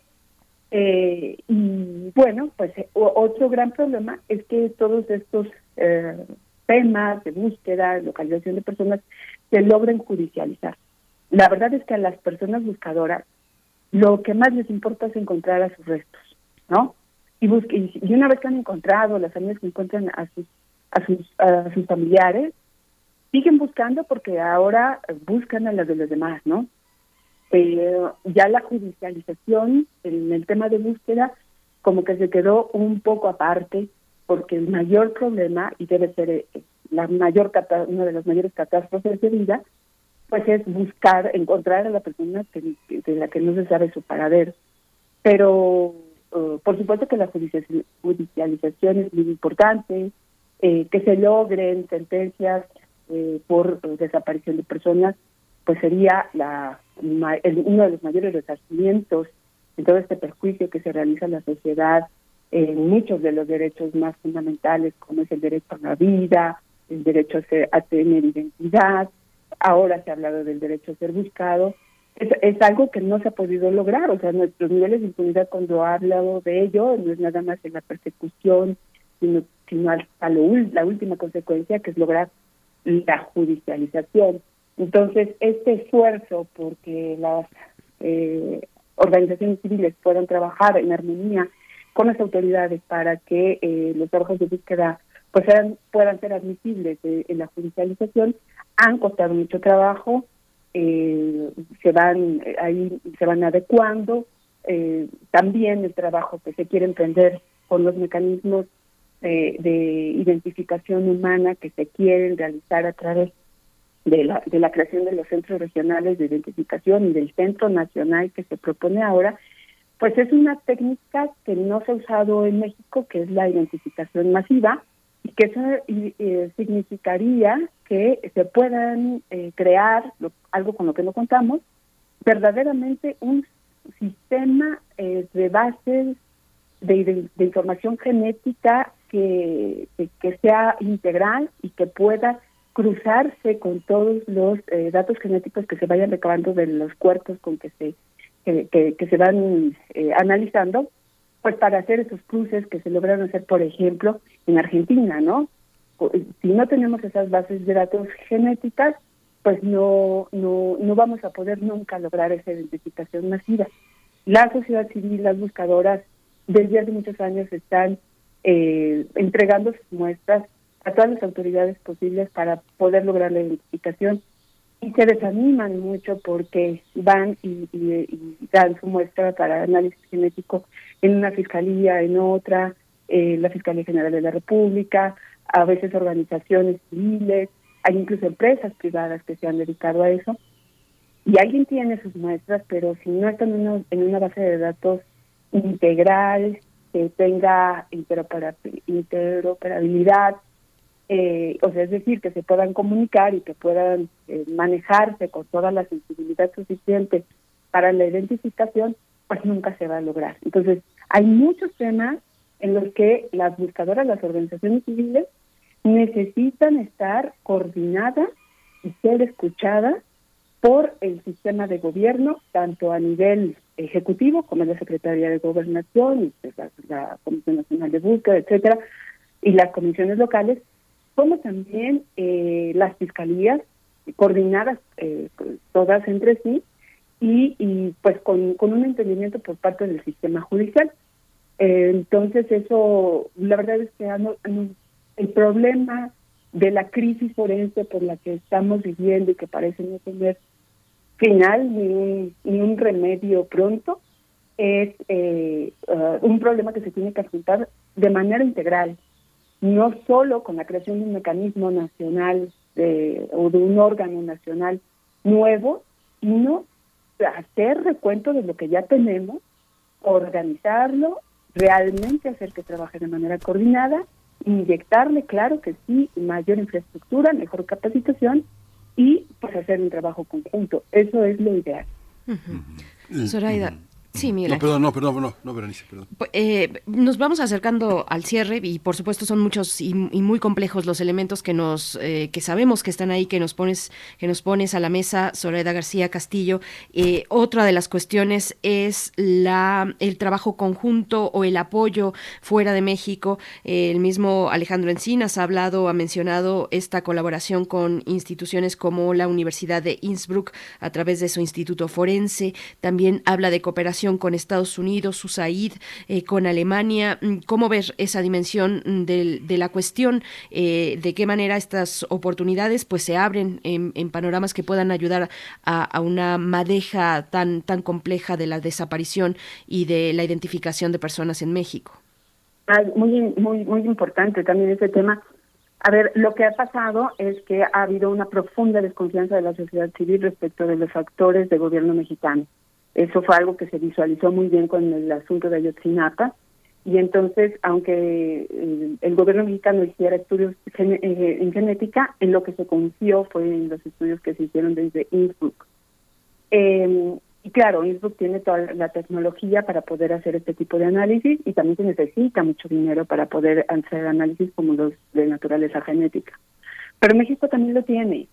Entonces es algo que hay que también tendríamos que voltear a la universidad. Simplemente el laboratorio de genética forense que tenemos nosotros aquí en la licenciatura en ciencia forense tiene equipamiento que se puede equiparar al de Innsbruck.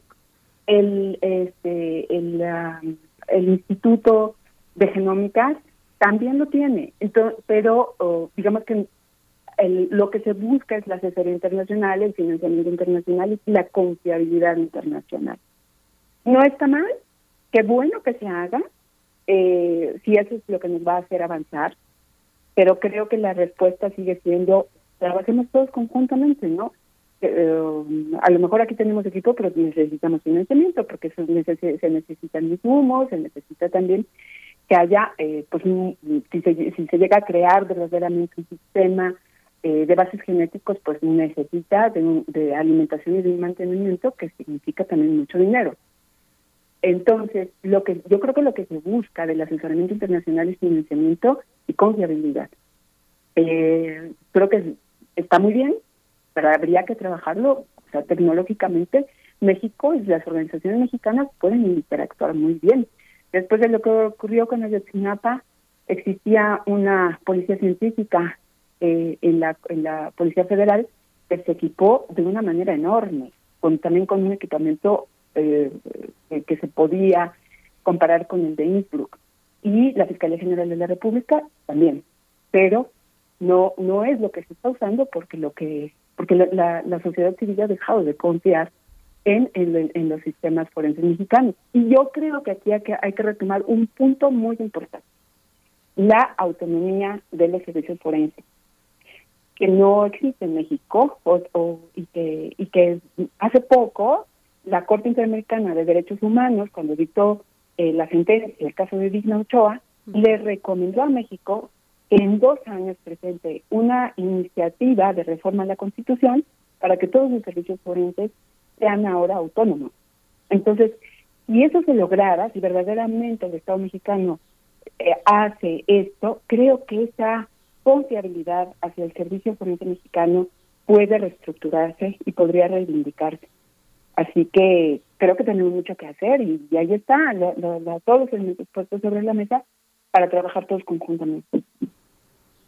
Doctora, bueno, ya, ya estamos ah, finalizando este, esta, esta, este encuentro, pero eh, las reflexiones que usted hacía eh, en torno a la creación de la licenciatura de ciencia forense hace ya casi ocho años, también había un elemento fundamental que usted ha señalado con insistencia. Es el caso de eh, tener un lenguaje común entre la ciencia forense y, el legislativo, el derecho. De pronto no se hablan, no se hablan con las mismas categorías. Si en los medios tenemos una enorme dificultad a veces para entender, para metabolizar las nuevas, eh, los nuevos conceptos que se hacen en torno a la aparición de disciplinas dedicadas a, ahondar en problemas eh, de, esta complejidad, de pronto entre la propia elaboración de las leyes, los legisladores, los juristas, ¿Cómo, cómo romper esta brecha? ¿Existe? ¿Estoy en lo correcto? Sí, existe y gracias por por eso por esa mención. Es cierto, aquí desde la licenciatura en ciencias forenses tenemos una gran ventaja que trabajamos con la multidisciplina. Los académicos que trabajamos aquí, todos somos de diferentes extracciones y todos nos dedicamos a una misma cosa que es la ciencia forense. Entonces, para que nos podamos comunicar, yo soy abogada, hay unos que son biólogos, hay otros químicos, hay unos eh, que están en el área de las físico-matemáticas, etcétera. Y eh, ya eh, lo que hemos logrado es tratar de hacer, es hacer un lenguaje común para la enseñanza. Entonces, ¿qué es lo que resulta? Que el perfil del científico forense, pues sabe, por ejemplo, de derecho, y, pero ¿qué es lo que sabe del derecho? Lo que necesita el derecho de la ciencia forense el derecho de, necesita eh, la aportación de elementos para la integración eh, la comprobación de tipos penales y las probables responsabilidades. Entonces tienen que saber de, tipos penales, del sistema de justicia penal, de otros eh, sistemas de justicia no penales, como puede ser familiar. También hay otras áreas del derecho en donde se ocupa de la ciencia forense, pero esa interacción se tiene que dar y me parece que lo estamos logrando con el perfil del científico forense. Pero también eh, construimos lenguajes. Les voy a dar un ejemplo. Estamos ahorita en un proyecto muy interesante con el Consejo de la Judicatura Federal, y, también auspiciado por la Embajada Americana, eh, a través de OPDAT, que nos, eh, en el que estamos haciendo guías para la valoración judicial de la prueba pericial. Ese es algo muy nuevo en México que estamos sacando desde la UNAM, en que eh, le vamos, le tratamos de explicar al juez de una manera que sea accesible a ellos de qué va una prueba pericial, digamos la genética, cómo se tiene que integrar desde el momento en que se toman los indicios, cómo habría que elaborar un dictamen y cómo interpretarlo para que ellos entiendan un poco más de lo que ocurre en la ciencia forense en el momento de la valoración de la prueba, ya sea para su admisión o para la valoración de fondo. Eso es una interacción, o sea, estamos propiciando que los jueces entiendan un poco de lo que va la ciencia forense cuando la integran al mundo judicial. Y entonces, eh, esto, este tipo de herramientas también le sirven mucho a los otros operadores jurídicos, como pueden ser los litigantes, los defensores, de una y de otra parte, los eh, fiscales, eh, que son los que piden a los servicios forenses que se realicen y se ejecuten ciertas pruebas periciales y vayan entendiendo de qué va cada uno y para qué les sirve. A veces los, los agentes del Ministerio Público piden pruebas que no les van a servir y, no, y lo hacen pues porque no saben que no les van a servir, ¿no? Entonces el perito tendría que explicarles, mira, si lo que tú quieres encontrar es eh, explicar cómo sucedieron estos hechos, pues yo te recomiendo que mejor hagamos esta prueba, la fortalezcamos con esta otra y tal, y veremos si sí si, se puede comprobar. Entonces ese diálogo entre la ciencia y el derecho tiene que estarse construyendo siempre. Ya no pueden los actores caminar uno para un lado y el otro para el otro porque pues lo, lo, lo que es evidente es que si lo hacen así vamos a seguir estando muy mal tanto en la investigación de los delitos como en la judicialización de los delitos, ¿no? O algo de lo que se han quejado mucho los jueces es que no venía bien integrada la averiguación previa en su momento, ahora carpeta de investigación. Bueno, pues creo que una de las falencias puede ser esa interacción entre la ciencia y el derecho, que ahora es tan importante. la prueba pericial, la prueba científica, la prueba técnica, ah, es hoy día la reina de las pruebas, aunque no se quiera decir. Es la, es la determinante para poder probar un hecho de relevancia judicial. Entonces, tienen que entenderse. Así que eso se tiene que hacer para la investigación de cualquier delito y, por supuesto, cuando estamos hablando de la búsqueda de identificación de personas. Pues, pues qué, qué charla tan, tan rica, tan esclarecedora, eh, con, con, tantas rutas además que nos ofrece Zoraida García Castillo como coordinadora de la licenciatura en Ciencia Forense en la Facultad de Medicina de la UNAM. Bueno, ni más ni menos un, eh, un actor también clave para eh, acercarnos a este fenómeno tan complejo en nuestro país. Zoraida García Castillo, muchas gracias de verdad por, por compartir este tiempo con la audiencia de Primer Movimiento. No, pues yo encantada y de verdad agradezco el privilegio de poder compartir pues el punto de vista de, de una servidora de la licenciatura en ciencia forense y del trabajo que estamos realizando y que queremos ir creciendo, ¿no? En todos los sentidos. Desde la formación de personas y la contribución de, de, nuevo conocimiento y la interacción con todos los actores civiles y eh, de gobierno para contribuir en este tema de, de búsqueda e identificación de personas. Al contrario, muchas gracias, Zoraida García Castillo. Hasta pronto. Hasta pronto. Muy amable. Hasta pronto. Gracias. Bueno, pues ahí está esta cuestión. Bueno, qué complejo, cuántos elementos. Nosotros vamos a hacer una pausa. La Feria del Libro, la Feria Internacional del Libro del Palacio de Minería, todavía tiene varios eh, días por delante, está en su pleno momento. Así es que vamos a escuchar algunos, eh, pues algunas propuestas que vamos a compartir con ustedes aquí también desde Radio UNAM. Cuadragésima tercera Feria Internacional del Libro del Palacio de Minería. La zoóloga Diane Fossey escribió, Cuando te das cuenta del valor de la vida, uno se preocupa menos por discutir el pasado y se concentra más en la conservación para el futuro. Deforestación, sobrepoblación, la relación que tenemos con el planeta, así como políticas públicas para la conservación, están en el libro de ensayos Vulnerabilidad y Recursos Naturales, coordinado por la doctora Mary Frances Rodríguez Van Gort, editado por la Facultad de Filosofía y Letras en colaboración con Bonilla Artiaga Editores. Descubre más de este importante tema en la presentación del libro, martes 29 de marzo a las 12 del día, con la presencia de Irma Edith Ugalde, Mayra Patricia Gómez Rodríguez, Ángel Alonso Salas y la coordinadora. Para las niñas, niños y los que ya estén grandes, la Filminería presenta el Carrusel de Cuentos Infantiles, un espacio para escuchar historias increíbles, relajarse y jugar con la imaginación. Participan los libroclubes Alas, Territorios de la Memoria, Tlacuilo, El Arcoíris de los Niños, Imaginarte y mucho más. Martes 29 a las 15 horas. Recuerda que este año la Filminería es virtual. Para más información, consulta el programa oficial. Sigue los eventos en las páginas de Facebook y YouTube de la feria y en www.filminería.unam.mx. Sé parte de esta fiesta de las letras. Cuadragésima tercera Feria Internacional del Libro del Palacio de Minería. Leer es estar vivo. Primer movimiento. Hacemos comunidad con tus postales sonoras. Envíalas a primermovimientounam.gmail.com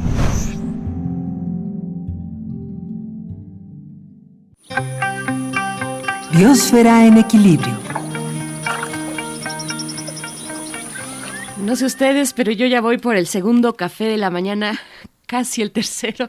Una historia del café de nuestras mañanas es el tema de hoy con Clementina Equigua, doctora, bióloga y doctora en ciencias por la Facultad de Ciencias de la UNAM, divulgadora científica desde el Instituto de Ecología que nos acompaña los lunes. ¿Cómo estás, querida Clementina? Buenos días. Buenos días, muy bien, muchas gracias. Pues sí, como, como dices, empezamos la mañana. Eh, con un cafecito, muchísimas personas en el mundo y eso es eh, pues nos percatamos, Jazmín y yo, cuando estábamos eh, conversando primero sobre el cacao, que siempre disfrutamos mucho, pero dijimos, ¿y el café? Y claro, pues es que desde la perspectiva económica es uno de los productos de mayor exportación de países en vías de desarrollo, más que el azúcar, más que el algodón y más que el cacao. Y su comercio es fuente de ingresos para millones de personas en todo el mundo. Existen muchos relatos sobre el descubrimiento del café. Eh, probablemente la historia más famosa es la de los pastores de cabras etíopes, cuyos rebaños pastaban cerca de un monasterio a orillas del Mar Rojo. Se dice que los pastores se percataron que las cabras se ponían muy activas y energizadas luego de comer los frutos del arbusto del café. A un monje le llamó la atención ese comportamiento y tomó algunos frutos, los tostó accidentalmente y enamorado del aroma los compartió con los monjes de su monasterio. El resultado fue que se mantuvieron más despiertos y alertas durante sus largos rezos nocturnos. Otra historia es que las propiedades energizantes del café fueron descubiertas por los esclavos que llevaban de África a Sudán y Arabia a través del puerto de Moca en Yemen, también en la costa del Mar Rojo. Se dice que los esclavos masticaban los frutos del café para extraer la parte carnosa y así obtener energía. El café comercial pertenece a las especies Coffea arábica, conocido coloquialmente como café arábiga, y Coffea canéfora, al que se le dice café robusta. El café, como digo, es originario de Etiopía, pero ese es el arábiga, y el robusta es originario del centro y oeste del continente africano. Independientemente de la veracidad de los relatos sobre su descubrimiento, de lo que sí se tiene constancia en los registros históricos es de la ruta que siguieron estas plantas de África al resto del mundo. Juan Carlos Herrera y Charles Lambeau, investigadores del Centro de Investigación y Desarrollo Nestlé en Francia, dicen que así como los humanos, el café inició su historia evolutiva y su recorrido para conquistar el mundo en África. Herrera y Lambot dicen que la dispersión del café inició en el siglo VIII cuando los Harar del este de Etiopía comenzaron a cultivar las semillas. Años después, el café llegó a la Meca, en Arabia Saudita, y se extendió por los países islámicos. Los árabes fueron los primeros en tostar, moler y mezclar los granos de café con agua caliente. También fueron los únicos que los cultivaron por, por más de 100 años. En el siglo XVI, el peregrino Baba Budán llevó semillas de café para sembrar en el sureste de la India. Después llegó a Indonesia, en donde se crearon las primeras plantaciones comerciales de café. Por ahí de 1616, un comerciante holandés llevó el café a Europa para cultivarlo en el Jardín Botánico de Ámsterdam. Ya en Europa, Francia, el Reino Unido y España llevaron el cultivo del café a sus colonias del sureste asiático y de América. A Brasil llegó por los portugueses en 1727, dando inicio al imperio cafetalero que actualmente es.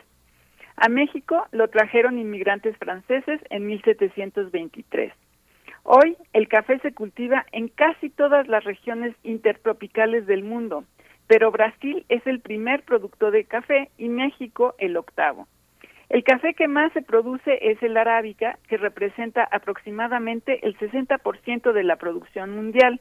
En África y Asia se cultiva principalmente el café robusta, que es menos ácido y más amargo, y se considera de menor calidad.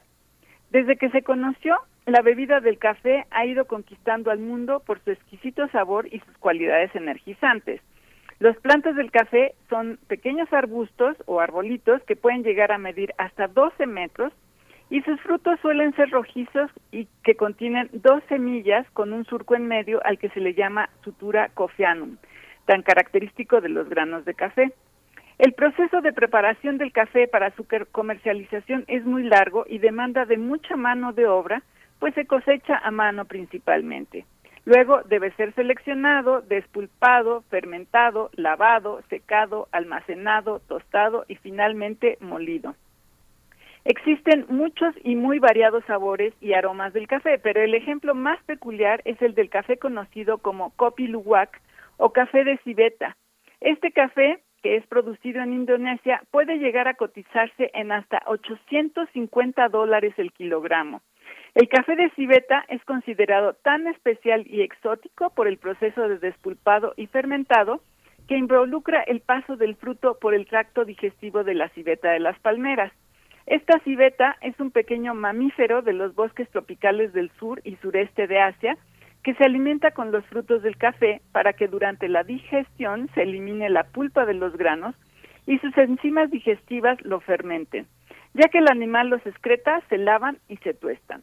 Se dice que el sabor del café de civeta es muy dulce y similar al chocolate. Pero por la demanda, la producción del café en general ha sido polémica debido a las grandes extensiones de ecosistemas tropicales que son transformados para su cultivo. Para abastecer a los mercados se cambió el café de sombra por variedades que podrían crecer sin ella. Esto provocó una amplia transformación de los ecosistemas de las regiones en donde se cultiva. El café, como digo y recuerdo, es una de las bebidas más consumidas en todo el mundo. Con el café despertamos millones de personas y su valor no solo es económico, sino también político, social, cultural y por supuesto biológico. Cuando preparábamos esta participación, Jazmín y yo pensamos que los tipos de café que llegan al mercado son un gran pretexto para reflexionar por los productos agrícolas sustentables. Hoy se pueden encontrar cafés certificados por ser amigables con el ambiente y por participar en iniciativas de comercio justo. Así que, bueno, ya para acabar con el programa, les, les digo a nuestros radioescuchas, ¿saben la historia del café que toman cada mañana? Mm. Pues yo creo que difícilmente, doctora Clementina Equigua, pero te agradecemos esta participación. Nos agarró el tiempo, la hora. Nos encontramos en, en ocho días. Contigo te deseamos lo mejor. Claro que sí. Abrazos para todos. Hasta pronto. Muchas gracias. Pues ya nos, alcanzó el tiempo. 10-2. Esto fue primer movimiento. El mundo desde la universidad. Radio UNAM presentó Primer Movimiento. El mundo desde la universidad con Berenice Camacho y Miguel Ángel Quemain en la conducción. Frida Saldívar y Violeta Berber, producción. Antonio Quijano y Patricia Zavala, noticias. Miriam Trejo y Rodrigo Mota, coordinadores e invitados. Tamara Quirós, redes sociales. Arturo González y Socorro Montes, operación técnica. Servicio social, Vicente Pérez e Iván Chavarría. Locución, Tessa Uribe y Juan Stack. Quédate en sintonía con Radio UNAM. Experiencia sonora.